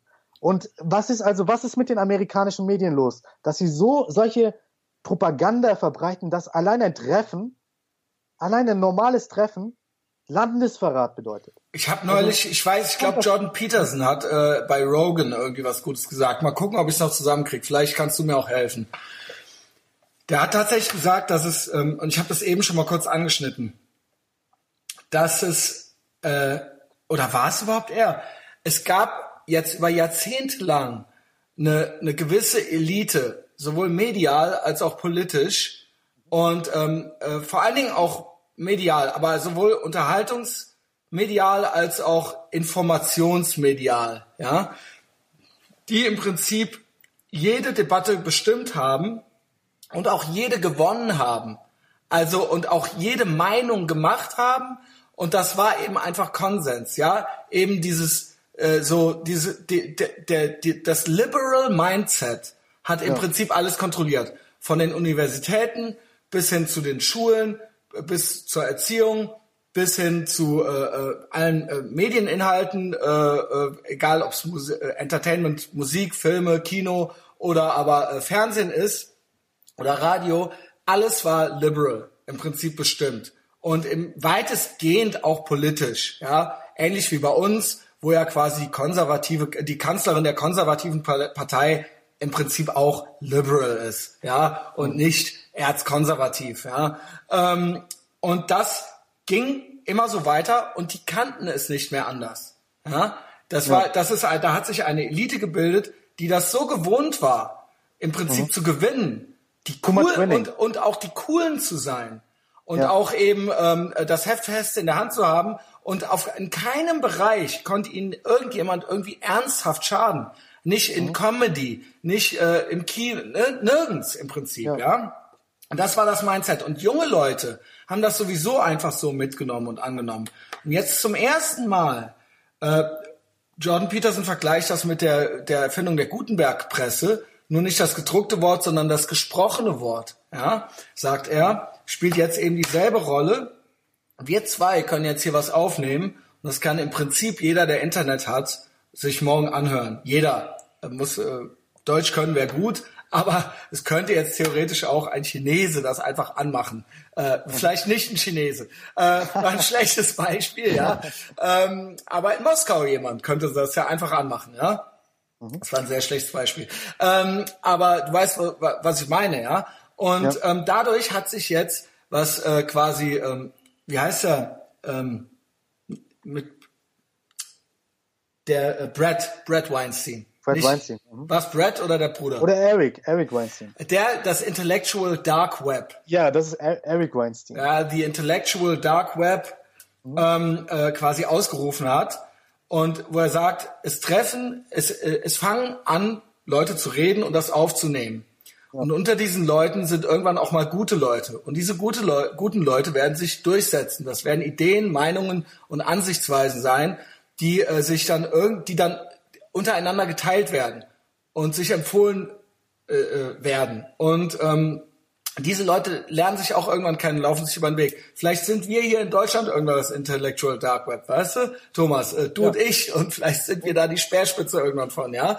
Ähm, bei, beim intellektuellen Dark Web geht es ja auch nicht so sehr um die Inhalte. Ja, das sind ja Leute mit ganz unterschiedlichen Positionen. Du hast einen Ben Shapiro, der jetzt eher sehr konservativ ist. Und Joe Rogan, ja. Ultraorthodox Joe Rogan. Oder du hast Brad Weinstein, der immer noch sehr progressiv ist. Und auch und bei uns Dave, beiden Dave, ja Dave Rubin, genau. Dave Rubin. Und bei uns genau. beiden gibt es ja auch Unterschiede. Es geht eher um die Form, dass wir eben keine äh, Facebook-Akten anlegen, sondern uns einfach unterhalten. Und dann hast du zwar die Meinung zum Irakkrieg, dass du den immer noch äh, aus der damaligen Sichtweise für gericht, gerechtfertigt halt, hältst. Und ich halte den Irakkrieg, auch wenn die Motivation dahinter gut war, für einen der größten Fehler des 21. Jahrhunderts. Und dann können wir trotzdem eine normale Diskussion darüber genau. haben. Und es geht halt um die Form. Und das und werden die, sich an, genau, und das, die Idee war, und das hören sich andere Leute an. Und ich habe hier ein kleines Piratenschiff und ich habe hier, was weiß ich, 1000, äh, 2000 Leute in Deutschland, die sich das regelmäßig anhören und die reden auch miteinander. Mir wurde die Woche noch geschrieben, ey, durch dich haben wir Themen und reden miteinander. Das ist eine intellektuelle Revolution im Prinzip, was nicht heißt, dass ich jetzt ein Intellektueller bin. Joe Rogan ist auch kein Intellektueller, ja, aber es geht drum, es ist eine intellektuelle Revolution nichtsdestotrotz. Ja. Weil eben nicht nur noch von Gatekeepers, die dieses Heft bisher immer in der Hand hatten, diese Ideen mhm. und Gefühle und was man denken, fühlen und äh, ähm, tun soll, im, im Prinzip vorgegeben wird und was nur in einer politischen Hand war bis jetzt. Und das ist jetzt quasi eine Revolution, weil auch viele junge Leute natürlich an einem Joe Rogan interessiert sind, weil der ähnlich wie ich, wie ich den mit mir vergleiche, ne? Aber nee, weil der eben auch, der hat mal einen Politiker, ja. aber der hat auch mal einen UFC-Typen da, ja. Genau. Und dadurch erreicht er eben Leute, die sich vielleicht ursprünglich nur für UFC interessiert hatten, die gucken dann nächstes Mal bei Jordan Peterson zu und denken, hä, wow, was ist das denn? Die wären ja, ja. vorher nie darauf gekommen. Und dadurch, und, und genau. Das Geile ist ja auch, dass wir uns jetzt nicht nur äh, wie im TV für zwei Minuten unterhalten können, sondern wir haben halt einfach genau. zwei Stunden Zeit. Wir haben hier unlimited time. Wir können jetzt hier noch äh, drei Stunden aufnehmen und unsere Gedankengänge immer weiter ausbauen. Und im normalen TV hast du ja maximal die Chance, vielleicht fünf, sechs Minuten zu reden. Zum Beispiel bei Bill Maher. Ja, also die Show äh, schaue ich auch ab und zu Realtime. Ich kann das Bill nicht. Maher. Ich, ich finde den so schlimm. da, ich finde ihn auch einigermaßen okay, wenn es um Progressive geht, aber das Problem bei dieser Show ist eben auch, dass die ganzen Leute, die eingeladen werden, immer nur für maximal zehn Minuten. Und, und es ist vor allen Dingen auch so, dass bei die, all diesen Shows, selbst bei den vermeintlich coolen, ist im Prinzip, wird vorher schon geguckt, was wollen wir jetzt von dem hören?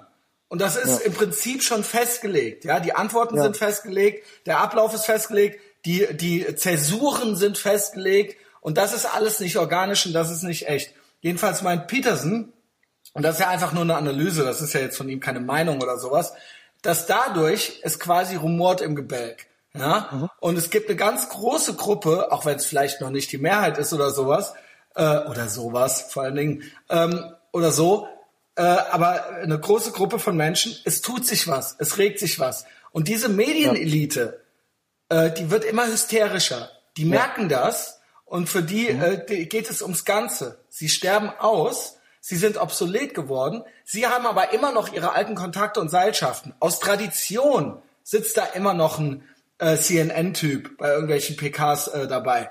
Äh, es hat einen Grund, warum Joe Rogan jetzt, ah, selbst, äh, nicht Joe Rogan, äh, Trump, obwohl er mit Fox redet, er redet jetzt mit Tucker Carlson. Der ist da ja schon eine der neueren Generationen.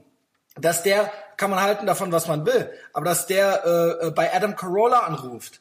Äh, äh, Tucker Carlson. Nein, Donald Trump hat bei Adam ah, Carolla im Wahlkampf angerufen wow. und er hat auch mit äh, er hat auch mit Alex Jones im Wahlkampf geredet, ja.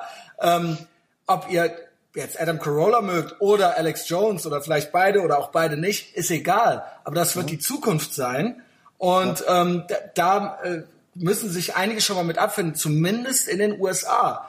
Hier in Deutschland sehe ich natürlich Bemühungen, uns das Internet so weit wegzunehmen und mit Funk und äh, äh, anderen, ich nenne es mal Systemmedien, ja, frei nach frei nach irgendwelchen Pegida-Heinis, äh, ähm, äh, im Prinzip die Kon hier wird versucht mit Gewalt die Kontrolle zu behalten. Genau. Ja, mit äh, mit Hate Speech Gesetzen und äh, mit Datenschutzgesetzen, alles vermeintlich für die Sicherheit und im Prinzip damit, dass uns Geld abgenommen wird, um äh, Sachen wie Funk und so weiter zu finanzieren. In den USA wird das nicht funktionieren. Ja, wir ja. werden dann halt irgendwann werden wir halt ein mediales Schwellenland. Zum Glück habe ich dann mein Piratenschiff schon. Äh, ich äh, glaube, das wird schwierig in zwei Jahren in Deutschland noch so einen Podcast wie ich zum äh, den mache zu machen, nicht mhm. zu machen, aber damit noch äh, in, signifikant Leute zu erreichen, mal gerade so.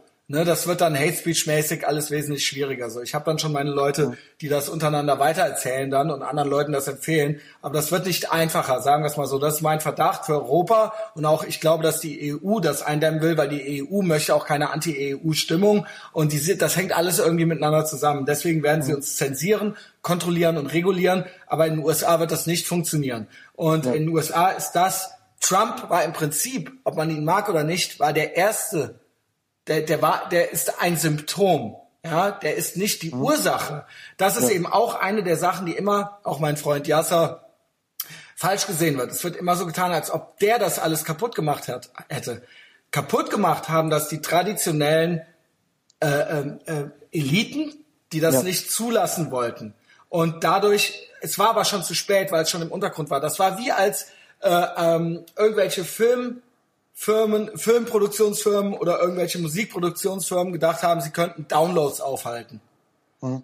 Das, ja. der, wer da, wer sich da nicht adaptiert, wer da nicht schnell geschaltet ja. hat, der ist unter die Räder gekommen. Das ließ sich nicht mehr aufhalten. Die haben gedacht, die könnten mit drakonischen Strafen und mit Anwälten das alles irgendwie verhindern. Sie hatten sich ihr Nest gebaut. Sie dachten, das bleibt jetzt alles so, wie es ist. Die haben die Welt nicht mhm. verstanden und die wurden dann patzig und böse und gemein. Und dann ein paar, es haben ja auch einige überlebt, ein paar haben sich angepasst. Aber wer ja. da nicht mitgemacht hat, der ist unter die Räder gekommen. Und so wird es auch mit den Nachrichten und der Politik auch sein. Genau, wir, wir, haben, wir sehen einfach einen Paradigmenwechsel, wir sind live dabei. Wir sehen, wie die alten Muster dieser technokratischen Elite, die den Westen über die letzten 30, 20 Jahre kontrolliert haben, zusammenbrechen vor unseren Augen. Und da kann man sich entweder anpassen an die neuen Gegebenheiten. Man kann sehen, dass zum Beispiel Joe Rogan äh, mehr Menschen erreicht als wahrscheinlich CNN. Ja, da, als das, das steht fest. Ja, er, also ich hörte das. Ich hörte das. Wenn es hochkommt, ähm, wie heißt der Weißhaarige äh, bei CNN? Ah, Anderson Cooper. Anderson Cooper, ja, ich wollte gerade sagen, schwul ist er auch. Ja, dann weiß man, wer es ist, ja. Ähm, Anderson Cooper, dass der, das ist das Prestige-Flaggschiff. Der mhm. erreicht teilweise nur paar hunderttausend Menschen, wenn das ausgestrahlt wird.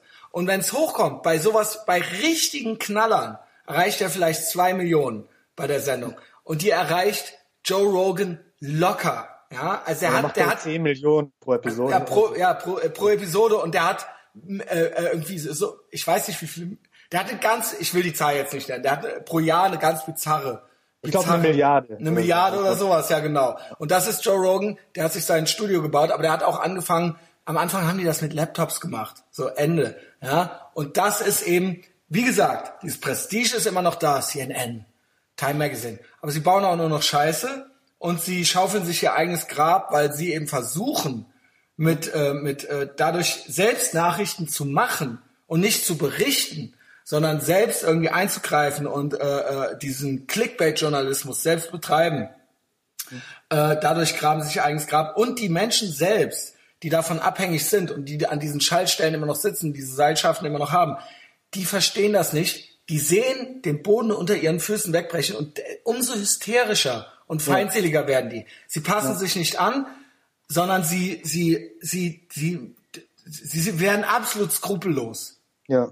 Und, und das merke ich, ja. Und in den USA haben wir natürlich das Glück, dass wir einen Kapitalismus noch in einigermaßen Reinform haben, wenn es um die Kommunikation geht. Ja. Dort reguliert sich dann der Markt aber in Deutschland. Es gibt auch keine öffentlich-rechtlichen in dem Sinne. Und es gibt ja, auch keine genau. EU-Gesetze. In den USA wird es so ein Hate Speech, äh, staatenübergreifendes Hate Speech-Gesetz nie geben können, obwohl da Political Correctness. Das hoffen wir, das hoffen wir. Aber ja. nehmen wir mal an, Donald Trump wird 2022 verlieren. Und wir haben jetzt 2020.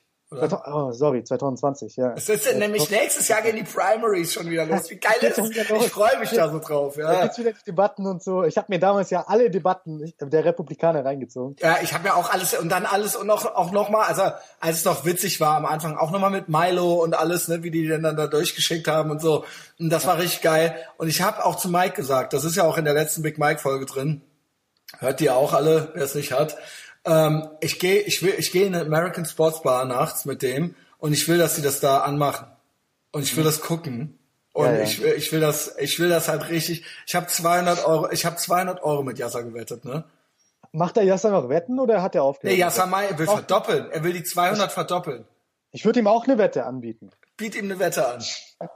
Aber ja, dazu mehr nachher. Aber jetzt sind wir gerade dabei, dass wir gehen wir mal davon aus, dass Trump 2020 nicht wiedergewählt wird, sondern irgendein verrückter Demokrat, der diese Hate Speech Gesetze einführen möchte, etc.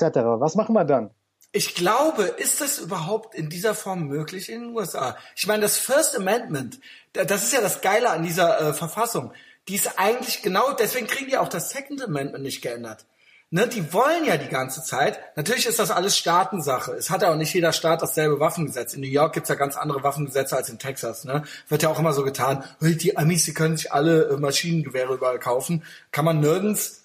Und das ist äh, States, äh, sind States Rights. Aber ich glaube, das First Amendment Ey, ich glaube, das kann man nicht, das kann man nicht einfach so umschreiben. Das ist ja auch eben das, äh, was oft jetzt so jungen Leuten, ja hier March for Our Lives und so weiter. Ja, wenn ihr denkt, nur weil ihr jetzt hier so ein bisschen rummarschiert, so, dass dadurch, dass jetzt dafür das First und Second Amendment halt jetzt geändert wird, so, ja, also äh, dann viel Erfolg. Das ist in Deutschland möglich, weil wir nie, wir haben ja gar keine Redefreiheit in dem Sinne. Das ist ja schon, das ist ja schon eingeschränkt im Grundgesetz. Ja, und das ist äh, äh in den USA unmissverständlich nicht eingeschränkt. Es gibt keine Einschränkung. Und wie, wie wollen die das? Die müssten ja quasi was ist für eine Gesetzesänderung alles? Ändern. Ja, ja aber was wäre für eine Verfassungsänderung alles nötig? Müsste man nachschauen jetzt, genau. Ich, also, glaub, ich glaube, da müsste... Zwei Drittel Mehrheit oder so, da kannst du das... Also es gibt ja Amendments, also es gibt genau. ja Amendments. Also da kann man die bestimmt auch amenden, wenn man da die nötige Mehrheit hat. Aber hoffen wir... Also das wäre, wenn das, weil ich habe schon öfter gesagt, dass Political Correctness in dem Sinne, da wird mir, werde ich auch immer oft ausgelacht, immer oft, ähm, immer oft ausgelacht. Ja, ich, du bist ja eben auch so ein Spinner, äh, ne, typischer ähm, äh, Typ, der seine Fälle davon schwimmen äh, sieht, hier straight white male, der irgendwie denkt, dass ihm jetzt die Butter vom Brot genommen wird oder so. Ich glaube ganz ernsthaft, und das ist mein Ernst seit Jahren, seit ich ja eigentlich rede, dass das die größte Gefahr für die Freiheit ist und die Freiheit der westlichen Welt und somit auch für die Freiheit der restlichen Welt. Und wenn das in den USA kommt, ja, dann können wir einpacken. Also dann, ähm, dann ist das, dann ist das, äh, weiß nicht, dann müssen wir vielleicht in, vielleicht fangen wir dann in 500 Jahren nochmal ganz von vorne an. Ja, ist ja eh möglich, ja. Wer weiß, was dann ist. Aber ja. ähm, da, äh, hier in Europa sehe ich es eigentlich schon verloren, muss ich sagen. Ja, in Europa, die Spirale dreht sich weiter zu. Dieses Gesetz mit den Memes, da haben wir ja auch schon letztes Mal drüber geredet. Kommt da jetzt was? Ich weiß es nicht genau. Ich glaube, das Gesetz ist nochmal abgeblockt worden. Aber natürlich ja, es sollten, also vor allen Dingen sollten auch ähm, äh, Steuern auf Links erhoben werden, glaube ich, ne? Also Steuern, diese, ja. diese europäische Elite, die wirklich, wirklich nicht legitimiert ist, die dreht komplett am Rad, hat man jetzt auch gesehen mit Juncker, also hast du das Video gesehen, äh, mhm. äh, da äh, kann man ihm jetzt ja auch nicht vorwerfen, da hat er halt was getrunken und da stolpert er halt bei dem Gipfel rum. Also es gibt natürlich auch kein gutes Bild ab, äh, wenn es um die Europäische Union geht, also ich weiß nicht, die europäische Es hat was, Union Dicker, es hat was, mir ist das egal, der soll saufen, meinetwegen, ja. Es hat, ähm, es, es hat natürlich, es kommt irgendwie dekadent rüber, ja. So, wir machen hier unseren Club und wir machen eh, was wir wollen und ja, der ist ja jetzt auch noch, schlägt dann da noch so besoffen auf morgens irgendwie, weißt du. Also, das ist es halt. Ich persönlich, ja, ob der jetzt besoffen ist oder nicht, äh, ich halte das so. noch stehen können. Wenn man säuft, dann sollte man trotzdem noch die Arbeit machen. Ja, also, also das, ne, also, äh, wie gesagt, immer da, da muss man immer so ein bisschen, ja, ist vielleicht so ein mieser Kniff, aber immer die Gegenprobe. Was würdet ihr sagen, wenn der Trump irgendwo so aufschlagen würde, ja? Ähm, ich kann mir nicht vorstellen. Also, nee, würde er nie, würde er nie, würde er auch nie. Er hat ja noch nie getrunken. Er hat ja noch nie einen Schluck Alkohol getrunken. der Typ ist, glaube ich, als, als Alkoholiker gestorben, wenn ich mich da recht erinnere. Da gab es eine schöne Home Story auf Fox News. Da hat er nochmal die, die Familiengeschichten ausgepackt. Und deswegen trinkt er, denke ich, nicht. Also hat er damals zu Ich glaube es irgendwie auch nicht. Ähm, ja, aber isst ja gerne mal was von McDonalds und so, ne? Also. Ja, ja. Ist noch, also ein guter Mann, ja. Also im Safte steht er noch. Da kann man wirklich nicht meckern. Also ja, da, da, da habe ich aber auch gesagt, das sind die einzigen Bedenken, die ich habe. Ich glaube aber nicht, dass der so schnell schlapp macht, ja. Ähm, aber das war, ich habe gesagt, die Wette gilt nicht, wenn er vorher stirbt. Also würde er jetzt einen Herzinfarkt kriegen oder so und deswegen nicht wiedergewählt werden. Ne? Ja, nee, das gilt dann nicht, habe ich dann gesagt. Oder wenn der jetzt irgendwie, wenn er jetzt sagt, ich trete, also wenn er muss antreten, quasi, ja, und quasi verlieren, dann, dann äh, hätte Yasser halt jetzt die Wette gewonnen. Ja, sonst zählt das nicht. Aber Donald Trump ist auch so ein Typ, der wird nicht langsam dahin siechend sterben, sondern der wird einfach umfallen irgendwann. Ja, ja genau, so aber irgendwann, wie gesagt, ich meine, der Mann ist dann 74 oder so. Ne? Genau, das dann, ja. ja. also das ist, ist jetzt heute eigentlich kein Alter mehr, ja, also würde man äh, heute fast sagen, das ist ein bisschen zu jung, aber trotzdem, das ne, ist ja schon, es ist möglich auf jeden Fall mit 74 zu sterben. Ja, also das ja. ist nicht äh, unmöglich. Genau. Also wir haben ja äh, jetzt herausgearbeitet, dass es einen Paradigmenwechsel gibt in der Kommunikation, dass wir uns Podcasts über zwei Stunden anhören können, dass Joe Rogan äh, fünfmal so viele Klicks macht wie CNN. Aber es gibt diese Paradigmenwechsel eben auch noch in anderen Feldern. Zum Beispiel in der westlichen Welt gab es ja lange Zeit diese Toleranzagenda, sag ich jetzt mal. Also es wurde immer, es ging immer darum, ja, wie, wie können wir die Schwulenrechte verbessern? Wie können wir gegen den institutionellen Rassismus weiter vorgehen? Und ich glaube, wir sind langsam an den Punkt angekommen, wo es halt nicht mehr weitergeht. So, dann, und dann drehen die Leute sich halt im Kreis und laufen auf dem, auf dem Laufrad nur noch rum. Also ich habe da einen guten Artikel gelesen, die Racism Treadmill. Fand ich sehr gut, weil ähm, mittlerweile viele Probleme, die mit Kultur zu tun haben, also zum Beispiel, ähm, warum gibt es weniger schwarze Baseballspieler zum Beispiel? Da ja. wird dann auch gesagt, das ist institutioneller Rassismus. Und da sind wir wirklich an einem Punkt, der, wo, wo auch dieser institutionelle Rassismus wenig Sinn macht mehr. Oder auch Schwulenrechte. Jetzt, jetzt haben wir die Ehe für alle. Wo, was kommt jetzt, wie geht's jetzt weiter? Da naja, äh, das, das, ich glaube, das nächste, das hatten wir ja schon mal irgendwo besprochen, das nächste, als die nächste große Errungenschaft ja, was machen wir jetzt? Dann nehmen wir eben dieses Transgender-Ding so, ja. Weil da sind wir ja auch schon vorbei. Also ich habe jetzt auch heute, kurz bevor wir den Podcast angefangen haben, habe ich ein Video gesehen, wie eine Transsexuelle äh, Kindern Bücher vorliest in der amerikanischen Schule. Also wie soll man da weiter? Moment, hast du da, ist das das, wo Gavin auch ein Video zugemacht hat? Ich glaube, das ist ganz neu rausgekommen. Das war wo, wo sich dann rausstellte, dass die, äh, dass die Alte halt die ganze Zeit irgendwelche Serienmörder am Malen ist und so weiter. Ey, das musst du gucken. Das ist mit das geilste, eines der geilsten Videos. Also ja, ach Gavin. Ähm, ja, er macht das. Da sind wir wirklich an einem Dead End. Also da geht's auch nicht weiter. Da ist auch die liberale Orthodoxie am Ende. Es ist ja im Prinzip, man muss ja jetzt gar nicht ne, äh, jetzt äh, homosexuellen Rechte oder sowas dazu nehmen. Alleine schon die Tatsache, dass es Mikroaggressionen gibt weil wir keine Aggression mehr haben, weil wir im Prinzip schon in einer relativ körperlosen Gesellschaft leben. Stattdessen gibt es eben, wird jetzt nach Mikro, die so klein sind, dass man sie nicht sehen kann und eigentlich auch nicht verstehen kann.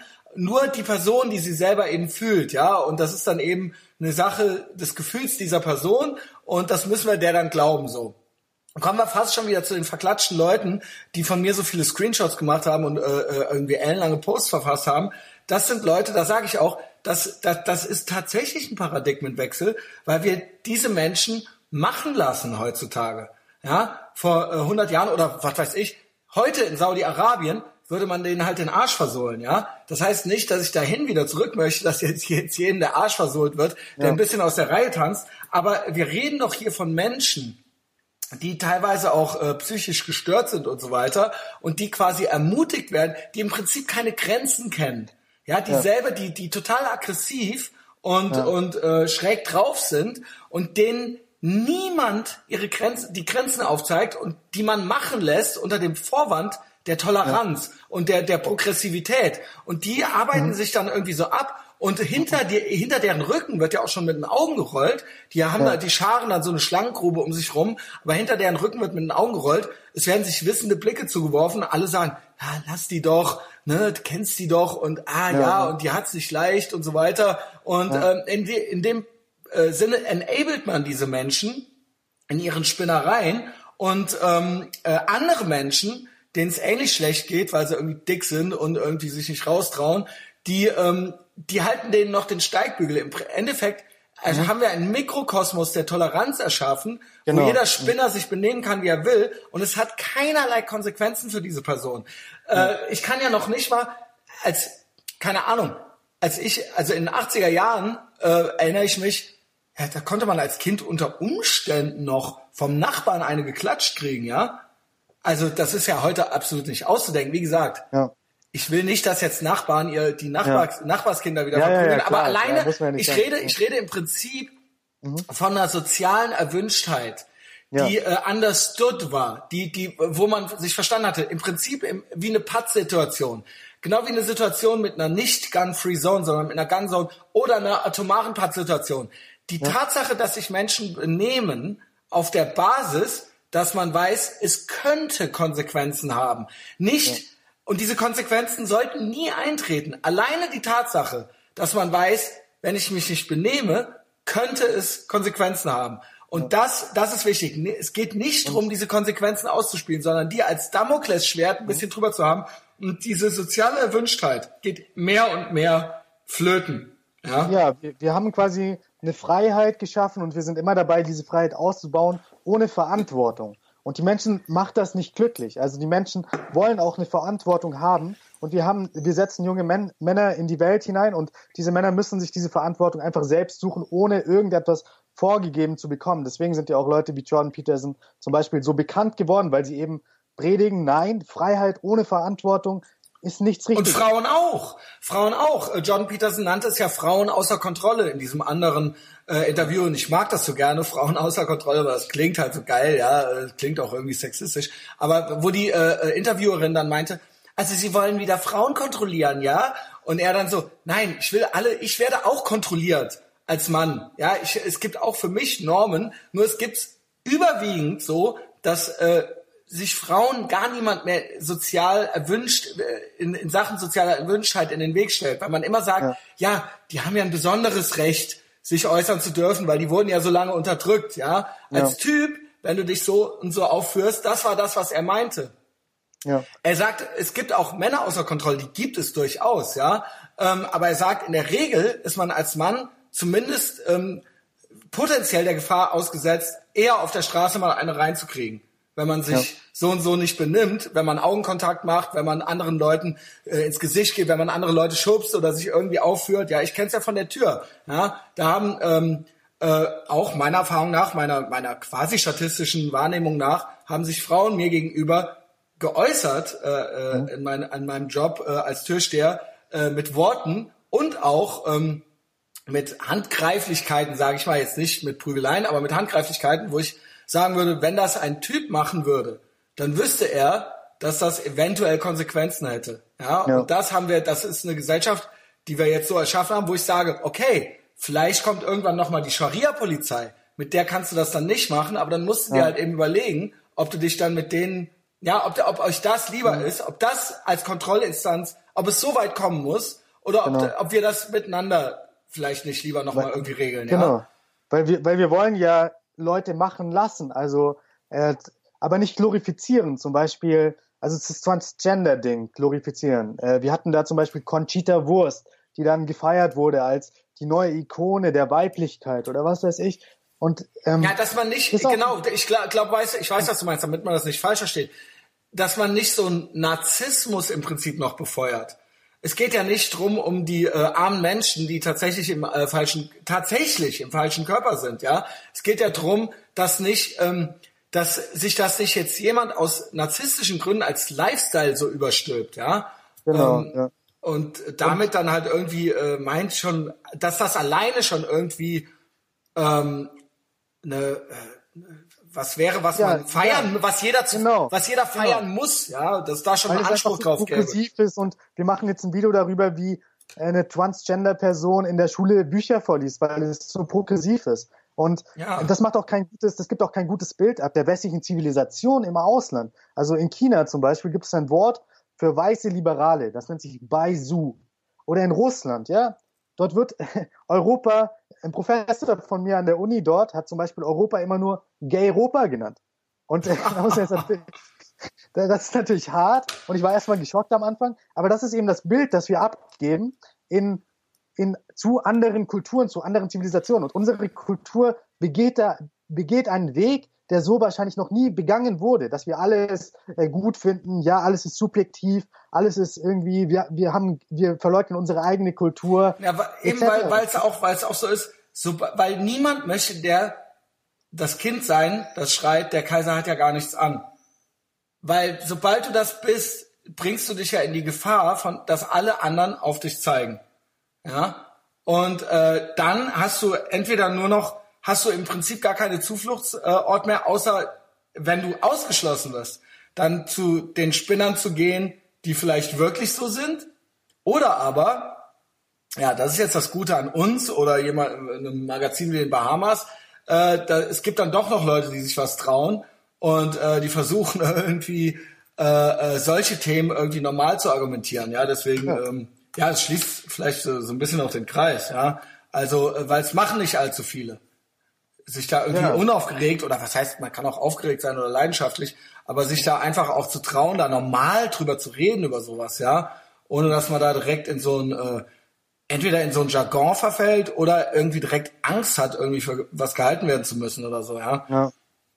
zu, zum Beispiel in Russland, ja. Also ich habe ja gerade dieses Gay-Europa-Beispiel gebracht. Soll ich die Folge so nennen? Äh, ja, nennen sie Gay-Europa. Gay-Europa und dann Untertitel Racism Treadmill. okay, dann sind wir aber, das ist auch schon kritisch. Dann gibt's eine Akte auf jeden Fall. Ja, aber ist dann einfach irgendwie, ja, ist doch catchy, ja. ja. Ja, ist catchy, aber ähm, der Punkt, den ich noch machen möchte, ist, früher, ja, der Konflikt zwischen dem Westen und der Sowjetunion war ja immer ein Konflikt vor allem der Regierungen. So wurde das gesehen. Die Russen, die mochten eigentlich die Westler, die wollten sich so anziehen wie die Westler und die haben dann ja auch aus der eigenen Kraft den Kommunismus abgeschafft. Mittlerweile haben wir aber eine Situation, in der die Russen nicht mehr so sein möchten wie wir, sondern es ist, sie sehen uns als verweichlicht, sie sehen uns als Gay-Europa, sie sehen uns als hypokritisch, also wenn das Englisch hypocritical und so weiter. Und auch zum Beispiel, wenn es um den Feminismus geht, da hat äh, die Emma hat da zum Beispiel einen Leitartikel gedruckt, der hieß, wir wollen nicht mehr so sein wie ihr, wo auch die RT-Chefin, jetzt begeben wir uns in ganz, äh, ganz dubioses Territorium, die RT-Chefin hat gesagt, wir wollen nicht mehr so sein wie ihr. Diesen Hyperliberalismus, den ihr im Westen habt, den wollen wir in Russland nicht, sondern wir wollen das klassische oder, oder nicht das klassische Rollenbild, weil in der Sowjetunion ja auch wahnsinnig viele Frauen immer gearbeitet haben und wahnsinnig viele Frauen schon stark waren etc., sondern wir wollen einfach nicht dieses hyperliberale Weltbild, was ihr im Westen habt. Das wollen wir nicht. Wir wollen nicht mehr so sein wie ihr. Und das ist etwas, worauf wir uns einstellen müssen, dass wir nicht mehr the shining city on the hill sind, was wir lange Zeit waren, sondern wir begehen einen Weg, der von anderen Zivilisationen sehr kritisch beäugt wird. Das müssen wir uns mal bewusst machen. Mhm. Und äh, zum Beispiel habe ich auch gesehen, äh, die ARD hat vor der WM in Russland auch natürlich äh, Dokumentationen über Russland gebracht. Der ARD-Korrespondent war dann bei Models oder, oder bei Frauen generell und die haben halt gesagt, wir wollen schön sein für unsere Männer. Das ist so eine der Hauptaufgaben unseres Lebens. Man hat ja so von oben herab, aber ihr wollt, äh, könnt ihr nicht arbeiten und so und das ist doch schon sexistisch, ja. nur schön sein. Nein, das ist ein anderes Verständnis von Männern und Frauen. Und dieses mhm. Verständnis, was wir haben, ist vielleicht nicht mehr so Softpower-mäßig gut. Wir können damit nicht mehr Leute wirklich überzeugen. Das sage ich ja auch schon lange. Es kann ja, äh, es kann nicht Sinn der Sache zu sein, Frauen die ganze Zeit nur zu erzählen, dass äh, quasi eine Familie zu haben, dass das irgendwie was Niederträchtiges ist oder irgendwas hängengebliebenes oder zurückgebliebenes oder dass, dass man äh, irgendwie was weniger wert ist, wenn man jetzt äh, irgendwie äh, einem Mann gefallen will oder gerne eine Familie hätte oder äh, Kinder hätte oder sowas, dass das schon grundsätzlich als eigentlich ja. quasi schon böse gilt, ja. Genau. Und dann ja. aber gleichzeitig sagt, ey, ihr könnt alles, ihr dürft alles und ihr könnt auch alles erreichen und dann im Endeffekt den Staat nur größer macht, damit noch mehr Frauen Polizistinnen werden oder äh, äh irgendwie sonst irgendwie Beamtinnen oder in den öffentlichen Dienst kommen, damit sie, weil sie es nicht schaffen, einen Mann zu finden, ja, dann dadurch auf die Art und Weise dann eben irgendwie durchgefüttert werden. Das heißt nicht, dass das bei allen Frauen der Fall ist, ja. Mhm. Es gibt ja auch ganz viele, die, äh, was weiß ich, Biologie studieren oder sowas. Aber du weißt, was ich meine, ja? Also es ja. reicht halt nicht einfach nur jedem, in jedem, jedes Polizeiauto auch noch äh, zwei 1,50 Weiber äh, mit äh, blondem Pferdeschwanz reinzusetzen und dann zu sagen, hey, du bist echt eine geile Powerfrau, du brauchst keinen Mann, so, ja? Äh, und dann kannst du halt jetzt eben den Staat heiraten dafür. Ne? Was ist mhm. das für eine Scheiße? Und dann, und dann äh, ist das jetzt unbedingt ein unbedingt wünschenswerterer, besserer Lebensentwurf so? Viele andere Kulturen um uns herum sehen das eben nicht mehr so, sondern die schauen auf uns herab. So, im, im Chinesischen gibt es eben das Wort Baizu. Das ist ein, ein Wort, ein, ein Term, äh, der einfach diese westlichen, weißen, liberalen, die so eine Schuld in sich tragen, die ganze Zeit beschreibt. In, mhm. in Russland na, nach China, ich muss sagen, ich meine, da sind wir uns einig. Wir, na, wo China jetzt ist, will ich auch trotzdem, obwohl die äh, viel erreicht haben, ja, da wollen wir nicht hin. Aber ich verstehe trotzdem, was du meinst, ja. Und ich aber glaube, softpowermäßig anziehend, was wir. Ich sehe das alles als äh, evolutionsbiologischen Shit-Test, alles. Und das wird sich irgendwann erledigen. Irgendwann, in 50, in 100 oder in 500 Jahren, wird das wird sich durch Verdrängung oder äh, ja oder durch ähm, äh, keine Ahnung andere Selektionsmechanismen äh, das erledigen. Und dann war es das vielleicht mit der Freiheit. Vielleicht war die Freiheit ein Experiment, die aber evolutionsbiologisch, auch wenn uns die besser gefällt, die evolutionsbiologisch vielleicht keinen Sinn macht. Vielleicht war Progressivität ein Experiment, was evolutionsbiologisch Sinn macht, vielleicht aber auch nicht. Vielleicht wird es durch dümmere, aber dafür stärkere Prozesse oder was heißt dümmere, also äh, ich sag mal physischere äh, Prozesse ersetzt, ja, äh, und weniger intellektuelle, ja, dann haben wir eben uns schön äh, für ein paar hundert Jahre ethisch moralisch cool gefühlt, aber dann war's das, ja, und das sind äh, auch Sachen, da vermisse ich das auch so ein bisschen die neutrale äh, äh, Analyse dessen, so wie wir es jetzt machen, weil das wird dann auch oft mit mir zum Beispiel verhandelt. Dann so, ja Christian, ja. du wünschst dir ja dies und das und das und das. Dann sage ich, da hier geht's nicht drum, was ich mir wünsche oder ob ich das gut finde oder nicht. Ich sehe ja. das einfach. Ich sehe einfach, wie die Welt sich entwickelt, wie und wie sich, ähm, ich sehe es bei anderen Tieren, ja, wir sind ja nun mal anthropologisch gesehen leider nur Affen und keine Menschen. Das Wort Mensch ist ja so eine äh, reine Erfindung vom Menschen. Ähm, und ähm, diese Naivität, dass alles irgendwo eine ethisch-moralische Komponente hat, die debattiert werden kann, egal ob und dass alles nur ein sozialer oder gesellschaftlicher Einfluss ist, der irgendwie verhandelt werden kann und äh, Biologie äh, äh, keine Rolle spielt, das sehe ich nicht. Ja, mhm. und dementsprechend auch, äh, dass es ja Männer und Frauen gibt und dass es Sachen gibt, die Männer attraktiv finden und Sachen, die Frauen attraktiv finden und dass das teilweise vielleicht ursprünglichere Sachen sind, als sich die eine oder andere Literaturwissenschaftlerin wünscht. Ja. ja. Die, die Frage ist auch, die ich mir oft stelle, ob es irreversibel ist, was wir jetzt haben in der westlichen Gesellschaft. Für, also nee, irreversibel ist nicht. Die Menschen wird es noch eine Weile geben. Nur äh, wir, äh, dieses Modell hier wird es irgendwann nicht mehr geben. Ja, aber ob wir wieder zu den Ursprüngen unserer Zivilisation zurückkehren können, die ja wirklich Jahrhunderte alt sind. Also ich hatte da auch mit diesem Professor, der eben von Gay Europa geredet hat, habe ich ihm erklärt, dass Europa eigentlich mehr ist als Transgender-Rechte und der Big Mac. So, Europa, die westliche Zivilisation hat einen ganz anderen Kern. Ich glaube, wir müssen wieder zu diesem Kern zurückfinden. Ich glaube. Aber viele wissen, wissen gar nicht, was überhaupt mit der westlichen Zivilisation gemeint ist. Weil wir uns ja auch äh, ein Bein ausgerissen haben, jetzt jahrzehntelang zu sagen, das gibt es auch eigentlich alles gar nicht. Jeder ist alles, also so einen Kulturrelativismus reinzubringen und zu sagen, ja, das ist ja hier alles nur Zufall und wir hatten ja nur so ein bisschen Glück mit dem Wetter und deswegen sind wir jetzt hier und eigentlich hätte es ja genauso gut äh, woanders alles äh, stattfinden können und alle alles ist äh, alles ist alles ist nur ein Zufall irgendwie so, ja. Ich sage, die USA die USA äh, haben ich sage durch Trump die Chance, das noch ein paar hundert Jahre aufrechtzuerhalten. Ich denke, das kann durchaus noch zwei, drei, vierhundert Jahre da so gehen. Ähm, äh, wenn mit der EU, so wie die jetzt ist, sehe ich das hier nicht. Also ja. sehe ich das eigentlich, als ja. die Milch verschüttet ja. und das Kind im Brunnen. Also angefangen, wirklich angefangen bei äh, Hate Speech Gesetzen. Ja, äh, das wird, das wird das, was wir uns hier erkämpft haben, kaputt machen.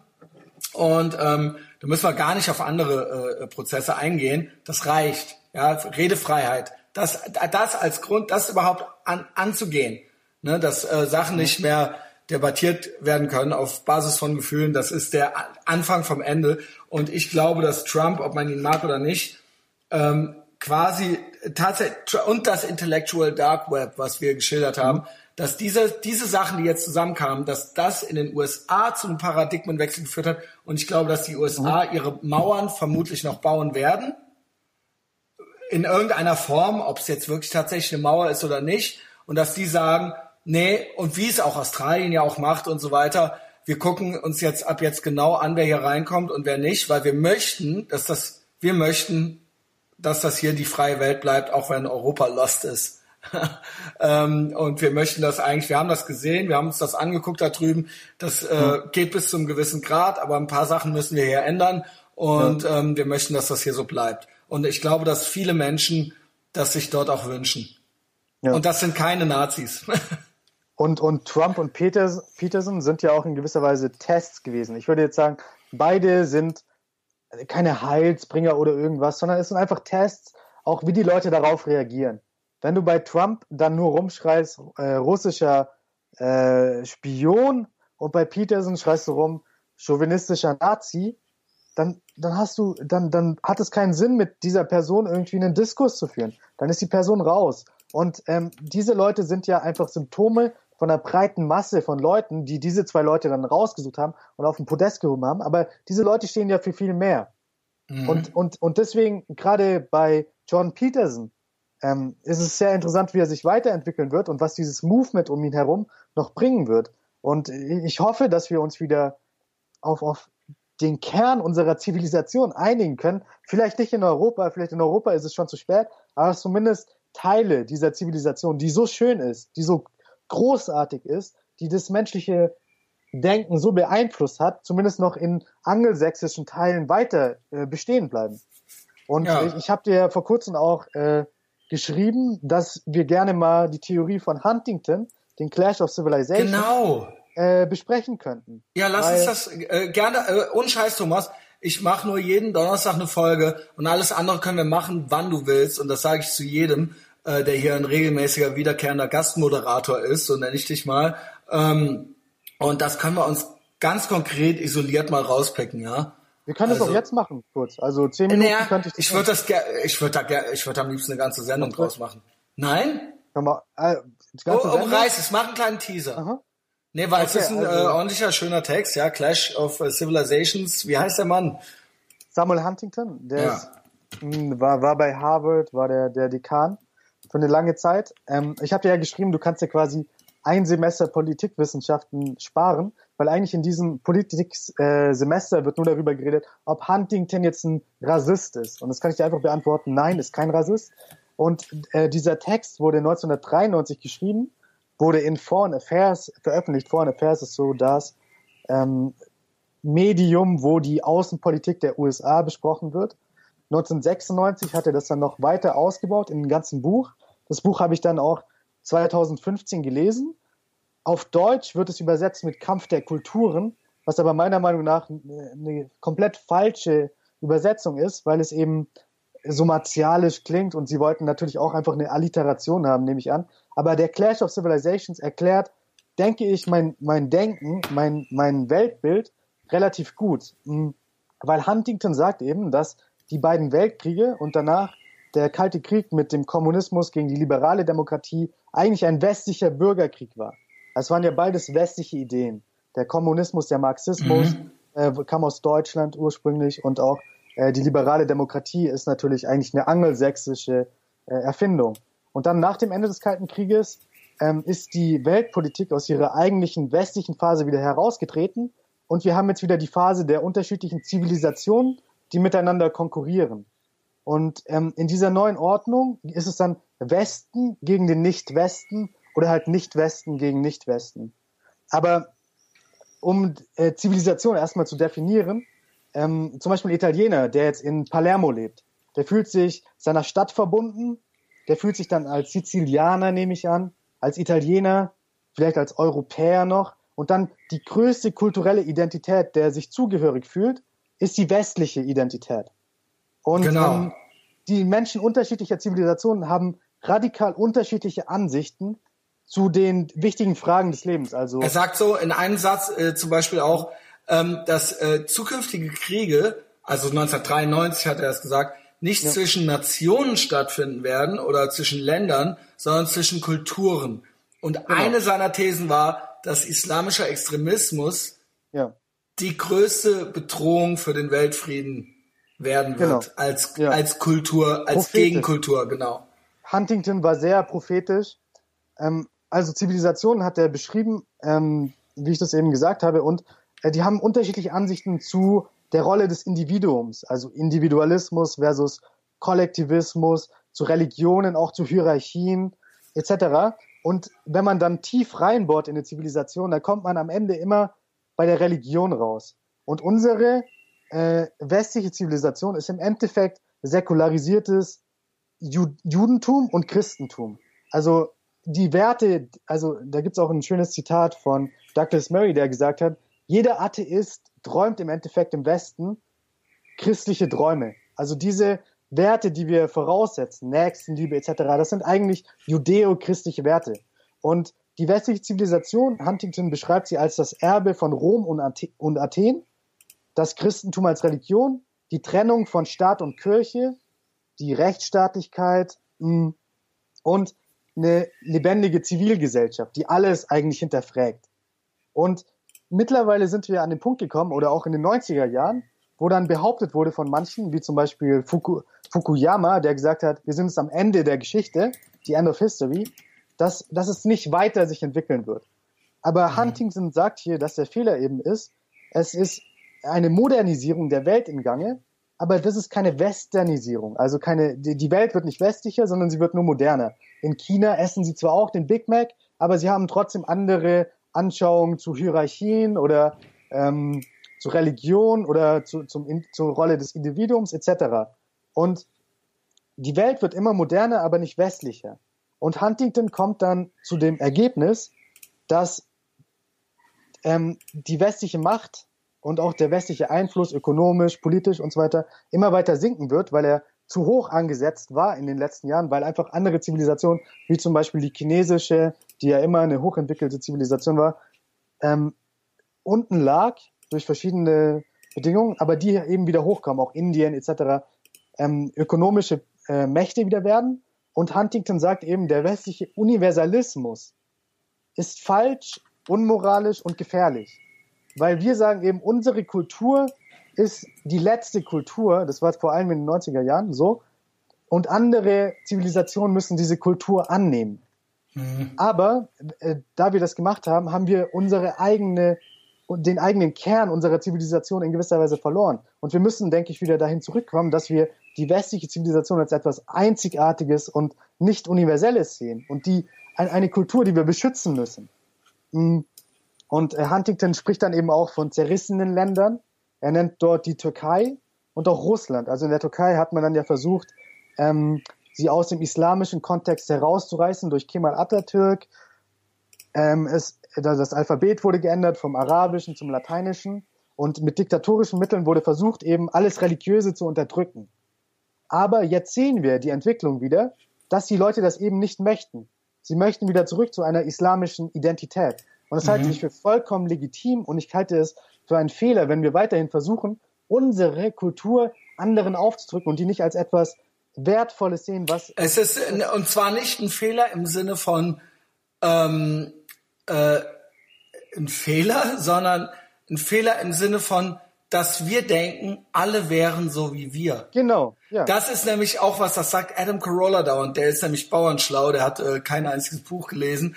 Aber er sagt, dieser, diese, der Grundfehler von uns ist, dass wir immer denken, auch wenn wir mit Menschen verhandeln oder wenn wir mit Menschen reden oder wenn wir denen was bringen wollen oder wenn wir die, äh, denen irgendwas, äh, äh, äh, äh, egal ob es mit Gewalt ist oder mit ähm, oder mit äh, Internalisierung, ja, immer diese Voraussetzungen im Kopf haben, ach, die sind so wie wir.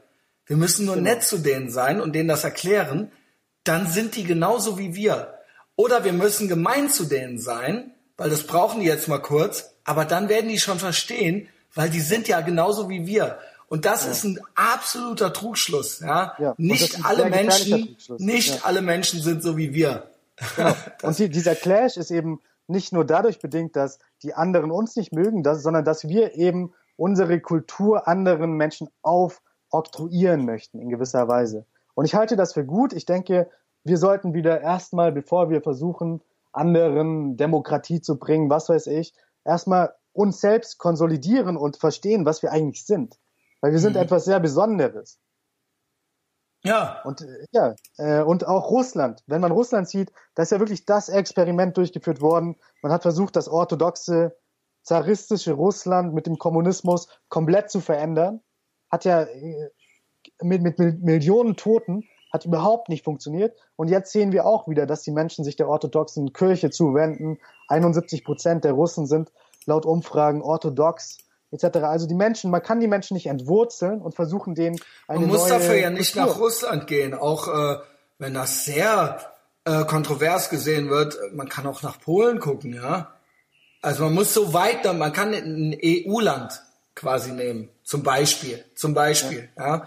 Ja, ähm, ja ne, also ja, äh, wie gesagt, inwiefern da welche Schattierung jetzt gemacht werden muss oder sollte. Es ist jedenfalls naiv und sehr nicht nur eurozentrisch, sondern auch fast schon westerozentrisch oder wie man äh, es auch immer nennen will. Mhm. Eigentlich schon auch schon wieder fast sehr arrogant, eben ja. immer zu denken, ja, nee, so, also erstmal, wir haben ja sowieso recht. Ähm, und äh, so wird's jetzt gemacht. Und wenn es nicht klappt, dann auch gleichzeitig dieser Selbsthass wieder. Mhm. Und auch diese Selbst, diese teilweise auch dieser Wunsch nach Selbstauflösung. Ja. Also einerseits ja das westliche und die plural, äh, plurale Gesellschaft und die westlich-freiheitliche Gesellschaft, aber andererseits auch die gleichzeitig eine, eine Verachtung dafür. Ja. ja.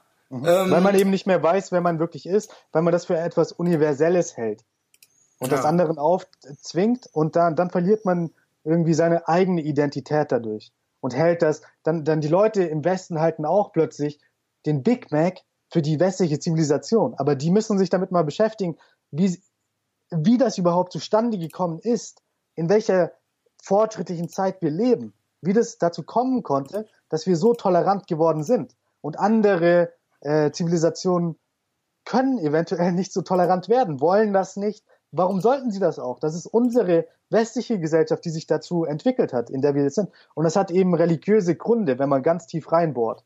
Mhm. Und ähm, ja, da wollte ich einfach mal sagen. Ja, das hast du gut gemacht, ja. Weil das äh, Ding ist, das ist äh, irgendwie ein, ähm, ja, ist ein äh, ausführlicherer Text. Äh, was meintest du, wie lange braucht man den zu lesen? Ich habe es nämlich immer noch nicht gemacht, ähm, ich habe nur die ersten paar Seiten gelesen. Äh, ja, meinst du eine Stunde oder was, ne? Ja, oder zwei? So eine Stunde, anderthalb Stunden. Das ist mhm. dann der Artikel, aber das Buch kann ich auch sehr empfehlen. Ja, genau, der Artikel, aber den kann man easy finden, jedenfalls. Als genau, PDF den im Internet. PDF. Kann ich nur mhm. empfehlen. Ja, kann ich auch nur empfehlen. Äh, vielleicht vertiefen wir das ja nochmal, weil das sind alleine, oder sagen wir mal so, ich empfehle allein mal das, ähm, wie nennt man die erste Seite bei einer wissenschaftlichen Arbeit, das, das Exposé. Ja, allein, allein das empfehle ich mal zu lesen. Da gehen, gehen einem schon die Augen auf, irgendwie so ein bisschen. Ja, ähm, ja finde ich gut. Und, ja, lest das mal. Ja, und, und ist auch einfach prophetisch, was er gesagt hat, was Huntington gesagt hat. Er hat gesagt, die größte Gefahr kommt vom äh, fundamentalen Islam, dass der nach außen schlägt, weil er sich so eingedrängt fühlt. Und äh, die andere Gefahr kommt von der chinesischen Zivilisation, weil die einfach so ökonomisch stark wird, dass sie plötzlich diktieren mhm. kann, wo es lang geht. Und äh, das, das ist ja so eingetreten. Die Türkei hat er auch vorher gesehen. Und da muss man nicht diskutieren, ob der Huntington jetzt äh, Rassist Ob der sich das jetzt gewöhnt. Äh, man kann das ja einfach mal als Beobachtung irgendwie so annehmen ja. und ähm, analysieren, ja. Also ähm, ja, der hatte, er hat ja, er hat jetzt keine, er hat ja jetzt nicht gezaubert. Ja, er war jetzt nicht böse, hat gezaubert und dann ist das passiert. Er hat einfach ein paar Prognosen gemacht und sich ein bisschen was überlegt. Ja, dann äh, lass uns mal ein Wrap-up machen, weil es ist ja schon Aha. Mittwochnacht schon wieder. Ja, ich muss ja hier irgendwie äh, noch die Sendung zusammenschneiden und fertigstellen und noch einen Text schreiben, weil morgen mhm. Donnerstag wird ja gepostet. Äh, ich fand's super interessant, muss ich sagen. Ich auch. Ja. Ähm, äh, war dann doch breiter gefächert. Es hatte alles irgendwie miteinander zu tun, aber es war ein breites Themenspektrum mit dabei. Also es war jetzt nicht nur wieder Trump, ja, was ja vielleicht manche dann auch schon wieder so ein bisschen abturnt. ähm, nee, also ich glaube auch philosophisch war hier so einiges dabei. Äh, so an Beobachtungen äh, fand ich gut, hat mir Spaß gemacht, Thomas. Insofern äh, alle, also Patreon, ja, da geht's äh, ans Eingemachte. Äh, da gibt's noch ganz viel Lebenshilfe aus meinem, aus meinem äh, breiten, äh, weiten, breiten Erfahrungsschatz. Reichen, Kann ich nur aus meinem also, reichen Erfahrungsschatz, ja. Wirklich, ähm, da, ist so viel äh, Lebensweisheit, sag ich jetzt mal drin. Du, du hast ja auch schon einige Jahre auf dem Buckel. Ja, ich bin ja schon älter als du, ja. Genau, ähm, also wirklich kann man was lernen. Ja, ja, finde ich auch, ja. Und ähm, äh, iTunes, ne, da gibt's einen Podcast, Podcast kostenlos. Äh, Ratings immer schön machen, ne? Fünf Sterne und äh, geile Reviews schreiben. Ja, gestern habe ich äh, las ich zwei vor mit der in der Folge mit David Hazard. Vergesst nicht, gibt eine Big Mike Folge und eine David Hazard Folge noch. Ansonsten nächste Woche Big Mike live im Roxy. Äh, David mhm. Schneider kommt auch. Ähm, und äh, auch sonst Live-Shows ne, sind bei Facebook zu sehen. Ähm, was äh, noch? Keine Ahnung. Äh, ihr könnt mir bei YouTube folgen. Genau, das YouTube. Ich habe jetzt auch am Wochenende immer so kleine Podcasts, die sich sehr um Politik äh, drehen. Ja, wie geil, wie geil ist es, ja? Äh, ich danke dem Russian Meddler, äh, Thomas Konstantin Bayer. Ähm, und ich hoffe, wir sehen uns bald wieder. Hoffe ich auch. Tschüss. Ja. Ciao.